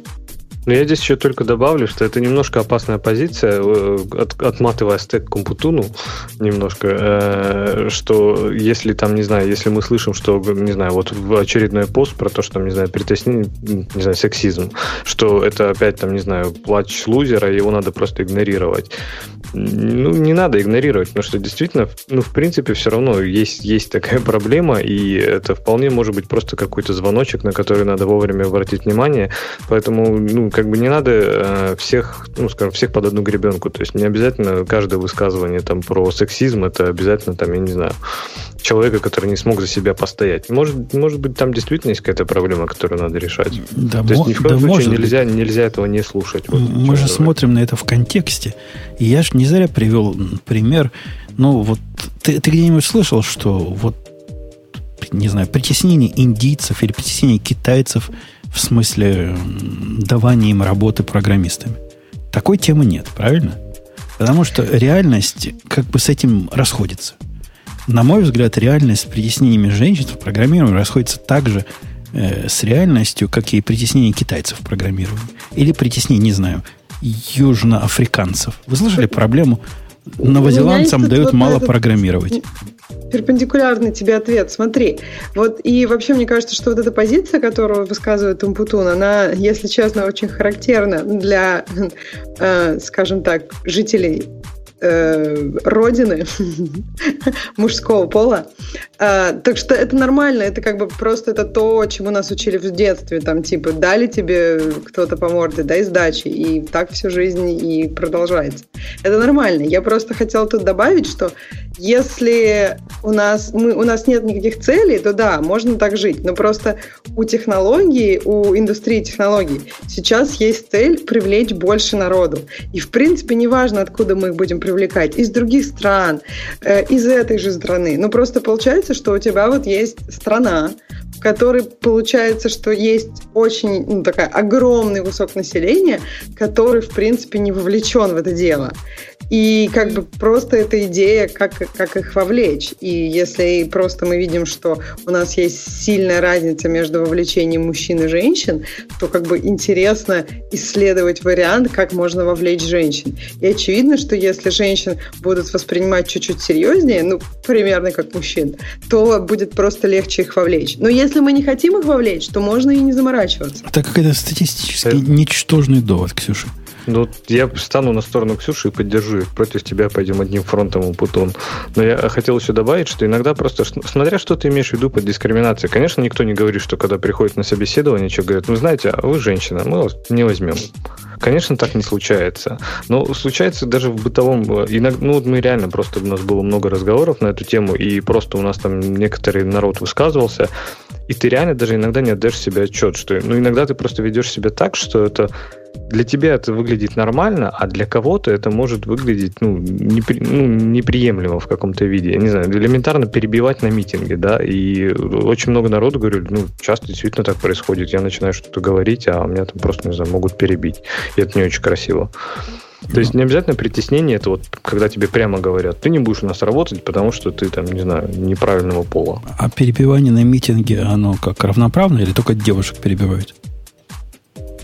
Не, оно может в любую сторону, конечно, быть, но я к тому, что иногда это может иметь совершенно разные формы. То есть надо понимать, что это не обязательно выражено явно, не обязательно это что-то такое сильное, агрессивное. Это может быть много каких-то маленьких моментов, которые формируют в целом не очень такое достаточно негативное окружение. Вот в этом подкасте я перебиваю всех. Не... Но у тебя не получается, а да, у меня да. Технически у меня уже плохо это стало получаться, но пусть кинет меня в камень тот, кто скажет, что я по половому признаку перебиваю Ксюшу больше или меньше, чем других. Да нет, полное равноправие. И Ксюша в голову не человек, приходит. живущий примерно в тысячи километров от каждого из нас. И Ксюша в голову минимум. не приходит, по-моему, выкатывать претензию, что я ее чаще перебиваю или реже перебиваю, чем других. Не знаю, какую, какую ты могла, Ксюша, претензию выкатить. Э, а я хотел тебе что-то ответить, Леш. А, твой довод, Ксюша, ничтожен. Вот, статистически ничтожен. Это такой научный термин. Ну, не потому, что он а просто вот такой. Статистически он никакой. Потому что он научный ход. Если у нас есть довод, который ты привела, а не потому, что он твой. Если у нас есть в Америке, не знаю, 300 миллионов населения, из этих 300 миллионов 5 миллионов программистов – то считать, что наш способ э, решить проблему программистов это ввести в это дело женщин, при том, что они хотят, не хотят, по каким-то причинам плохо туда идут, он является сомнительным. А может, нам надо просто больше ввести тех, того ресурса, который э, ходит туда, который хочет туда, который программирует обычно по статистике. Если у нас, у нас же не кончилось население – Твой довод о том, что вот это единственный способ решить проблему э, программистов, это значит добавить туда женщин, он странный какой-то. Ну, математически странный. Ты. Нет, тут, мне кажется, есть очень интересная идея. Просто считается, что к программированию нужны определенные способности. То есть это определенные результаты там, тестов например, там, GMA твоего. И про это есть исследование, есть корреляция между GMA как раз и программированием. И у нас есть просто кусок населения, у которого GMA классные способности есть, но они почему-то туда не идут. То есть, а по поводу GMA нет никакого, нет доказательств, что ты можешь натренить тех, кто как бы, ну, у которого, у которого нет этого GMA. То есть тут идея, я согласна, что она спорная, я согласна, что, может быть, вообще женщины туда не идут не потому, что к ним там относятся несерьезно. Может быть, есть еще куча причин. Это просто гипотеза, которая сейчас проверяется обществом. И ты можешь, конечно, спорить, некоторые гипотезы, которые проверяются обществом, они не, ну, не очень, они не всегда заканчиваются тем, что мы доказали эту гипотезу. Иногда эта гипотеза просто оказывается не, не, неверной изначально. Я не видел. Вот просто я в своей довольно длинной жизни не видел успешных примеров э, имплементации стратегии. Мы дадим какой-то группе особой специальные права, и эта группа от этого особым образом расцветет. Не видел. И мне кажется, что представители группы, которым пытаются давать особые права, должны как-то это воспринимать адекватно и понимать, что хорошего ничего из этого не получится. Посему мне эта движуха кажется путем в никуда. И от этого Кто я... Кто говорит про особых правах? По-моему, говорят о том, что... Вот, кстати, вы обсуждали уже про перебивание на митингах. Там тоже есть исследования. Я не знаю, насколько там у них credibility высокая. Это тоже, опять же, вопрос часто про такие социальные исследования, про любые социальные исследования. Но есть понимание, что женщин перебивают на митингах чаще. И вот в чате пишут, что Грей меня перебивает чаще. Я не знаю, насколько это, опять же, насколько это высокая credibility. Мне кажется, что никто не говорит, особенно в больших и серьезных компаниях, никто не говорит про какое-то особое отношение. Говорится о том, что давайте попробуем ловить свои, отлавливать свои байсы, и когда мы кого-то судим по тому, как человек одет, например, если человек, я не знаю, там, э, ну, не внушает нам нам доверие просто по внешнему виду, я не знаю, английский у него плохой. Давайте не думать, что он тупой и не может написать хороший код. Давайте стараться воспринимать человека как комплексное явление и стараться оценить его по тем навыкам, которые нам нужны в этой конкретной работе. А зачем к этому призывать? Но вот когда я выкладываю свой код на ревью, например, если бы я выкладывал, и мне бы написали туда 35 комментариев и, и разных замечаний, последнее, о чем бы я подумал, что они не любят меня, потому что я русский или потому что я еврей. Вот было бы это последним. У этой... своей внешностью, конечно, тебя все боятся. Ты вообще разберись, это сказать, почему тебя должны не любить. У этой, У меня тут, кстати, у этой тетки полетело... это первый довод. У нее главный довод. У нее в скобочках мужчины, 35 которые. Это я бы написал, представьте, вот я писал бы статью, написал. Я тут код выложил гениальный. И мне сделали ревью 35 человек в скобочках ГОИ. И, и что бы это было? Ну, Бутун, эта статья все-таки действительно немножко крайность. Но я говорю, речь, речь идет скорее о том, что, э, ну, не знаю, может быть, опять же, ты на это не обращаешь внимания, потому что ты представитель там самой популярной, самой, ну, не привилегированной, но самой такой продвинутой э, касты в IT. И никто не говорит, опять же, я про наоборот, прямые про какие-то специальные условия. Скорее, это действительно ну, идет какое-то изменение немножко сознания, даже подсознания. И э, если, говорю, опять же, если это не слушать, если об этом не говорить, то как раз подсознание оно ну, и останется вот, ну, на уровне, что прямо, конечно, ничего не говорится, никаких притеснений нет, но подсознательно, не знаю, если будут два решения, то могут выбрать, там, не знаю, решение мужчины просто потому, что второе решение не потому, что оно хуже, а потому, что его предложила девушка, и к ней меньше доверия. Вот чтобы не было такого как раз, мне кажется, в это, все вот это движение происходит. Это не про какие-то особые права. Это про то, чтобы все могли воспринимать это действительно объективно. Точно, надо им дать право переходить дорогу на красный свет, и все проблемы решатся. Да. А, тут, кстати, если кто не в курсе, в, в долине, где-то там вокруг Ксюши бушует немаленький скандал в венчурных фондах, связанных там с отношением к женщинам-предпринимателям. А, там, в том числе и, э, и сексистким, и ухаживаниями и так далее. Но тут интересный, ну там достаточно много народу уже как бы влетело в скандал. Интересный эффект. Тут буквально сейчас прилетела, так сказать, э, новость. Значит, в одном из не очень маленьких венчурных фондов была практика давать раз в месяц женщинам выходной. Ну, в первый, так сказать, критический день. А, так вот сейчас после скандала мужчины требуют тоже раз в месяц дополнительный выходной. На их в этом фонде. И а. тут как бы э, это тяжеловато, потому что женщин там 10%, и в итоге, э, если ты даешь еще один выходной, то это как бы, ну, окей, там меньше процента в год потери э, рабочего времени, а 12 дней отпуска всем сотрудникам, это уже как-то не так приятно. Это примерно, по-моему, 600 дней в году потери. Опять вот неравноправие. Давайте, чтобы равноправие восстановить, пойдем к теме наших слушателей. И для равноправного э, чтения их тем я призываю Грея. А что ты меня призываешь? Что эти дьявол, что ли? У нас, к сожалению, нету главного специалиста по первой же теме, про то, что Яндекс разрабатывает голосового помощника в колонке. А, вряд ли это, конечно, Бобукова Вика, потому что кодовое название у помощника Алиса.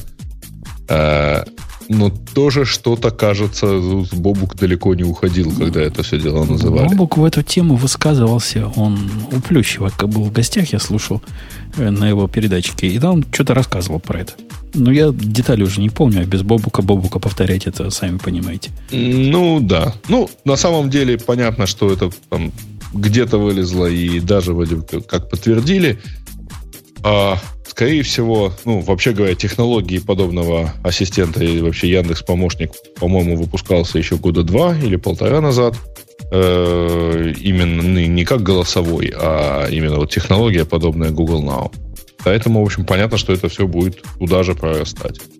Там, кстати, не знаю, если это э, тема э, у нас, но ребята наняли одного из э, создателей Amazon Web Service себе для того, чтобы он возглавил облачное направление. Так что, видимо, Бобук нас в скором времени порадует еще одним направлением. Ждите Аяса от Яндекса. Ну, типа того, да. Ок, ок. Вот. Так, э, Моби Докер в продакшене. История провала. Мы эту статью обсуждали. Когда она вышла Да. в оригинале год или два назад. И вроде сказали свое. Я не помню, какое мнение сказали, но я наверняка с частью согласился, с частью поспорил. Особенно год-два назад к докеру были огромные претензии а, по части количественных изменений. Сейчас этим получше стало, справедливости ради. И, ну что, еще раз повторите.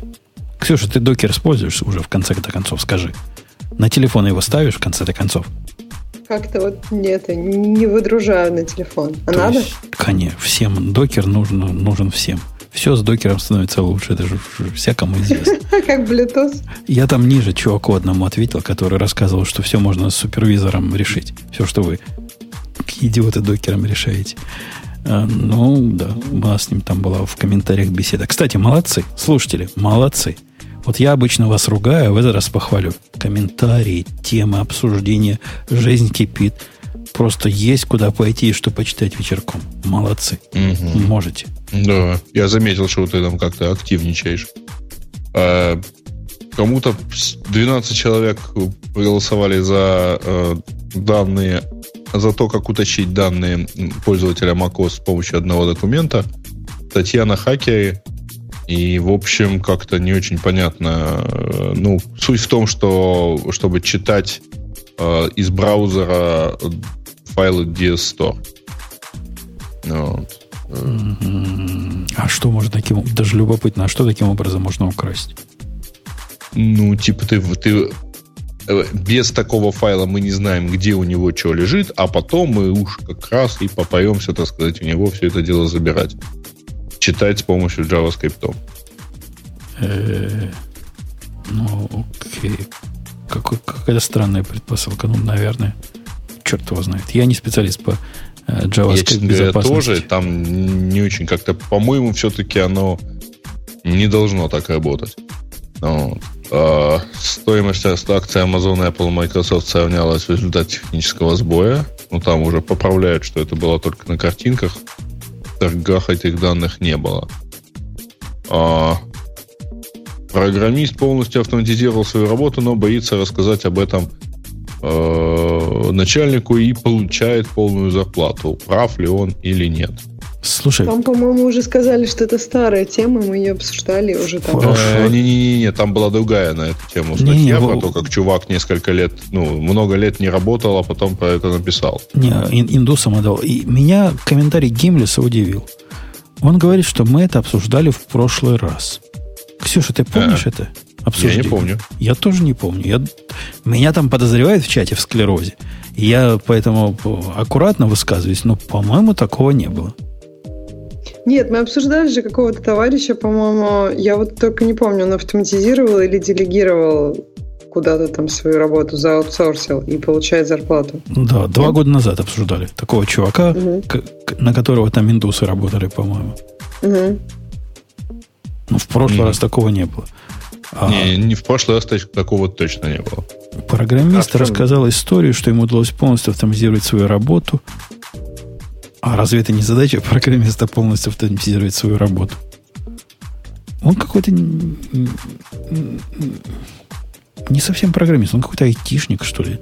У него, ему какие-то таблицы надо было куда-то брать, а потом куда-то Вот я класть. тоже, у него какие-то данные тут обрабатываются, поэтому это как-то я не понимаю. Как раз, может быть, они взяли какого-то оператора ПК, а это оказался программистом, и он просто эти данные автоматически обрабатывает. Ну, это, собственно, то, чем мы на жизнь, дорогие слушатели, зарабатываем. Чтобы не делать руками, потому что мы ленивые. Мы для этого программы пишем. В этом ничего особенного нет. Да. Э, так. Очередная статья на тему «Умирает ли солнеч... силиконовая долина» или «Кремниевая». На эту тему у нас отдельный спор в комментариях. Э, Вот эти, ну, вот эти граммар нации или Silicon Value нации, которые приходят и пишут «назовите ее правильно», я бы выводил вот к амбару и пускал бы из своего нового сига пулю в лоб. Потому что, ну, куда, да, да, да. куда Вывести вы... тебя в чистое поле, поставить лицом к стенке, Точно. пустить пулю в лоб. Да. То именно вот это. Ну, что вы со своими глупостями? Ну, нет у вас более важных вещей, дорогой слушатель, чем поправлять. Все понимают, о чем идет речь. Это меня в свое время, Ксюша, еще до того, как ты к нам пришла, знаешь, за что пинали в этом подкасте? За англицизмы? Нет, за расфорки? Не поверишь, за что. Во-первых, одно время меня пинали за Укра... на Украине в Украине был период. Потом я как-то научился это правильно говорить. А до этого меня пинали за звонит, звонит. Вот, вот это им самое важное в нашем рассказе. Вот без этого они не могут понять сути вещей. Поубывал бы. Ну, конечно, они вот послушали тебя, когда ты неправильно говоришь, и дальше у них значение всех твоих разговоров о технологиях тоже упало, потому что подсознание так работает. Если ты даже не можешь запомнить, что звонит, а не звонит, точнее, наоборот. Может, ты вообще вот, вот, вот и я про это. Нет, я, я это сделала с, с этим, с, со смыслом. А, так что, мне кажется, это как раз работа подсознания. Кто-то тебе помогает. Видишь, вот с Украиной ты уже разобрался. Полезное, значит, По-моему, забыл. Так, э, давайте как-то закруглять. Есть хорошая новость про то, что э, открыт код сервиса э, мгновенного сообщения Gitter, вот в том, в котором у нас сейчас чатик. И вторая хорошая новость, что в Let's Encrypt появятся wildcard сертификаты. Это произойдет, правда, в январе следующего года. Обе, кстати, темы интересные. Открытие Гиттера э, к чему приведет? И вообще, кому это интересно? Или это такая, такая штука, которую нести тяжело, а выбросить жалко? Я думаю, слушай, а там нет никаких обязательств э, это сделать, ну, поскольку у них же большая часть кода открытая у GitLab-то. Не? У GitLab. Гиттер? Ну, ну GitLab купил Gitter. А, так GitLab вот, у, них же, у них же был какой-то свой мессенджер уже, Mattermost. Это не их, они просто с ними интегрировались. Вообще там была тема, которую, которую я специально вставил, чтобы поругать. Потому что теперь у меня каждый выпуск... Ксюша, ты пальцы загинай, или как девушки узелки завязывают на платках. Есть у тебя платок? Не носовой, а на голове. У меня сейчас вообще мало одежды, у меня практически 40 градусов в помещении, так что нет, платка Бобу нет. бы сказал бы тут про одежду. Но вот если бы у тебя был платок, завяжи узелок. Так вот, каждый раз я буду говорить свое веское фе по поводу GitLab. В этот раз GitLab, на который собирается перейти гном, я скажу гному, чуваки, чуваки в гноме, слушайте меня. Я знаю, что я говорю. Не переходите. Не переходите, эта система не готова для прайм-тайма. Эта система ломается каждый раз.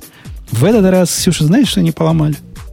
Последний минорный релиз. Казалось бы, ну что может сломаться в минорном релизе после того, как они уже систем, в систем 0 переименовали?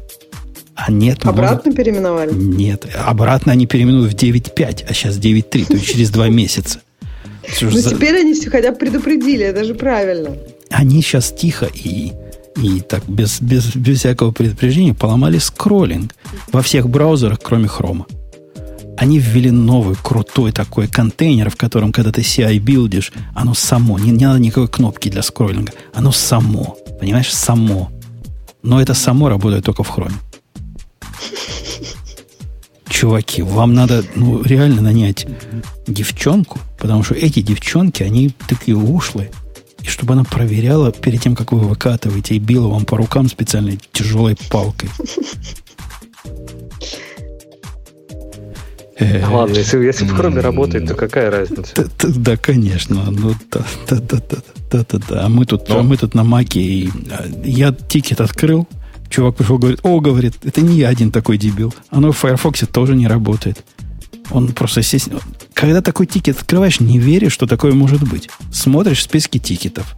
Такого нету нигде. Никто не жалуется. Думаешь, ну, наверное, у меня что-то не то. Запускаешь на пяти компьютерах, нигде не работает. А все стесняются открыть. Потому что как такое можно нельзя же представить, что серьезная компания отломает скроллинг во всем, кроме хрома. А вторая тема какая была? Которую я тоже а хотел. вторая про wildcard сертификаты в Let's Encrypt. Ну, ты не прав, кстати говоря. Гитар они такие купили еще в марте, в марте месяце. Ну, да, да, купили. Ну, поскольку купили, теперь, видите, уже разрушили и теперь выбрасывают на, на помойку гитхаба. в виде открытого текста. Ну, нормально. У них свои приоритеты. У них там в тикетах обсуждается добавить искусственный интеллект, который будет машин-лернингом определять новые крутые метрики по поводу того, насколько твой код хорош. У них какой-то пунктик по этому поводу есть. Они хотят полностью автоматизировать э, качественные характеристики, делая их из количественных. Лучше бы делом занимались. А по поводу сертификатов со звездочками, какая-то ага. не очень понятная идея. Одному мне это непонятно, или я не один такой. О, в смысле? Ну, какую проблему они решают этим? Мы говорим о сертификатах Let's Encrypt, которые трехмесячные. И да. вот представьте, у вас, у вас сейчас есть возможность выписать столько сертификатов одной команды, сколько вам надо. Э, наш ну, радио нет, на самом деле, там, по-моему, около сотни. Ну ладно. Ну, Ограничения. Ну, ну да, реально достаточно. У нас все сертификаты на радио T, News радио T, не знаю, чат радио T выпускаются одной командой. Теперь давайте представим, что вместо этого у нас был бы звездочный сертификат, для нас бы не поменялось ничего. Правильно? А поменялось бы, ну, для всяких интерпрайзов суровых. Вот у меня на работе есть сертификат один со звездочкой, который мы недавно обновили. Я себе представил на секунду, что бы было, если бы мне надо было этот сертификат обновлять каждые три месяца. Вот этот звездочный сертификат. И вы знаете, ну. какой геморрой вставить новый сертификат, например, э, в хипчат? Вы не знаете, а я вам скажу таки да. Это делается руками. Cut and paste там специальную форму. После чего этот хипчат уходит в глубокую задумчивость и ребут. Есть еще пять мест. Эти звездочные сертификаты, я пытаюсь сказать, используются в таких местах, которые плохо живут с автоматическим обновлением. И то, что они его добавили, ну, может, ну, подожди, еще не добавили. Добавят Добавить через за месяца, но на самом деле э, это ты, знаешь ли, немножко преувеличиваешь. Ну, то есть я вполне себе представляю, что в масштабах использования там вот Let's Encrypt есть немалое количество людей, которым просто нужно поддерживать, ну, условно говоря, неограниченное число субдоменов у себя на, на сайте. Может быть, может быть, для этого вот они прямо, вот эти люди с неограниченным количеством доменов, прямо 60 долларов им заплатить за два года э, в этом, в каком-то, в Ганди, это прямо как ножом по одному месту, и вот а они ждут. не надо. Понимаешь, э, если ты, э, тебе же HTTPS нужен, не, может, может понадобиться не только для того, чтобы, условно говоря, на этом сайте принимать деньги – да, или обрабатывать там что-то сильно важное. Сейчас же все заворачивается в HTTPS. Извини, там, радио T тоже на HTTPS. Чего вдруг? Ну, потому что, типа, так правильнее, да, так HTTP э, 2.0 сработает. А, поэтому вполне себе представляю, в общем, им не нужны коммерческие сертификаты, им не нужна вот эта вот правильная название компании в адресной строке браузера и так далее. Не, не, я Но не о том говорю. Я им говорю, нужно просто HTTPS и все. Я говорю, представь себе, какая компания, какой компании надо выпускать случайным образом сертификаты. Например, там vova.mail.ru, коля.mail.ru, вася.mail.ru. И каждый из этих поддоменов должен быть с SSL. Понимаю use case. Я, я понимаю, что я тебе сейчас поведу пример, который ты в принципе не воспримешь, вот, потому что там есть ненавистное слово. Но представь себе, что ты берешь э, WordPress multi-сайт, ставишь себе на блок и открываешь для всех желающих слушателей радио T, а, а запускайте свои WordPress здесь. И у тебя там через э, два дня там 150 пользователей. Ну, и? А там, а там э, все это реализуется субдоменами. В тот момент, когда ты заводишь себе такой блок, то он становится очередным субдоменом. И это я понимаю. Я просто не понимаю, какую проблему мне... Моя проблема с SSL для этих 200 и 300 блогов будет самой последней моей проблемой. Потому что мой WordPress раньше заткнется на моих мощностях. То есть мне придется какие-то усилия... На твоем э, Raspberry Pi, я понял. На моем Raspberry Pi, на моем 5-долларовом DigitalOcean э, инстансе. Все это закончится раньше, чем проблема сертификатов станет э, финансовой. Купите так себе а... нормальный сертификат и голову не морочите, если вам реально надо со звездочкой. А если не надо со звездочкой, делайте, как люди делают. Либо автоматическое обновление с Let's Encrypt, либо Amazon вам дает. У Amazon прям красиво все это сделано. Самому заботиться об обновлении не надо. Ну, правда, приходится платить за load балансер. Поскольку ни к чему Ну, другому чем ты недоволен? нельзя. Ну, будет вот тот самый автоматический Let's Encrypt, только со звездочкой. Да ради бога. Просто я не понимаю, кому он особо так нужен и кто от этого так сильно возбуждается. Я ж не против, я за. Ради бога, вперед. Да. Хотя Ну, люди окей. там есть, которые против. Они говорят, что проникновение Let's Encrypt по планете слишком уж заметно стало. И боятся возникновения новой монополии. А, ну, ну и ладно. Окей, окей. Мгм. Ну что, хватит? Я не знаю. Ну, Я не могу быть сексистом. Я хочу Ксюшу спросить. Ксюша, хватит? Да, О, Ксюша сказала, хватит, значит, продолжим дальше. Э, Есть еще какие-нибудь достаточно темы? твердо я сказала, чтобы... А, я же всегда, как, как ты сказал, я делаю этому ксор. Со, с- Вон. со своим ноликом к твоей... еди- Нет, со своей единичкой к твоему нолику прихожу. Это принципиально тебя так. Ну, Ну, хорошо. Чтобы ксор, правильно... э, ну, истинно половой ксор, чтобы был. Э, Окей, окей. Ну да. Ну там разве что тему, ну, ну, ты по нее уже и так на, там на, накомментировался. Зачем нужен докер, если можно за- задеплоить бинарник на Go? Да. Читайте, читайте мои ответы. Э, Окей, ну что, будем заворачивать наш, наш Ну, разговор? я думаю, да. И перед заворотом нам же надо сказать свое веское слово Обязательно. Digital А после Да. этого мы с вами до следующей недели, когда уже не будет внеочередной гиковский выпуск, а будет очередной обычный выпуск, какими телефончики. Давно не было про телефончики, Ксюша. А ты же по телефончику у нас главное. Ты же ближе всех к ним. Почему ты не приносишь темы про новые утечки из, э, из мира айфонов? Почему? Ну, мне кажется, что там какая-то очень много разных идей, они какие-то странные. Я не понимаю, как Forbes серьезным делом может там обсасывать каждую просто, не знаю, каждую мелочь.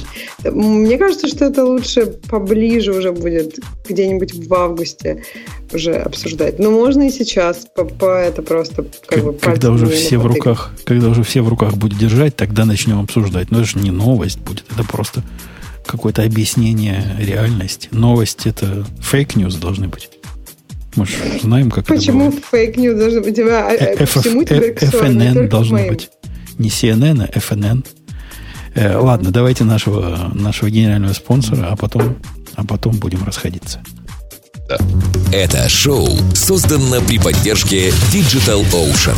Digital Ocean – провайдер доступного облачного хостинга. Всего за 55 секунд и 5 долларов в месяц вы можете создать свой облачный сервер в одном из дата-центров, расположенных в Нью-Йорке, Сан-Франциско, Амстердаме и Сингапуре, и управлять им с помощью простой, интуитивно понятной панели управления или воспользоваться мощным API.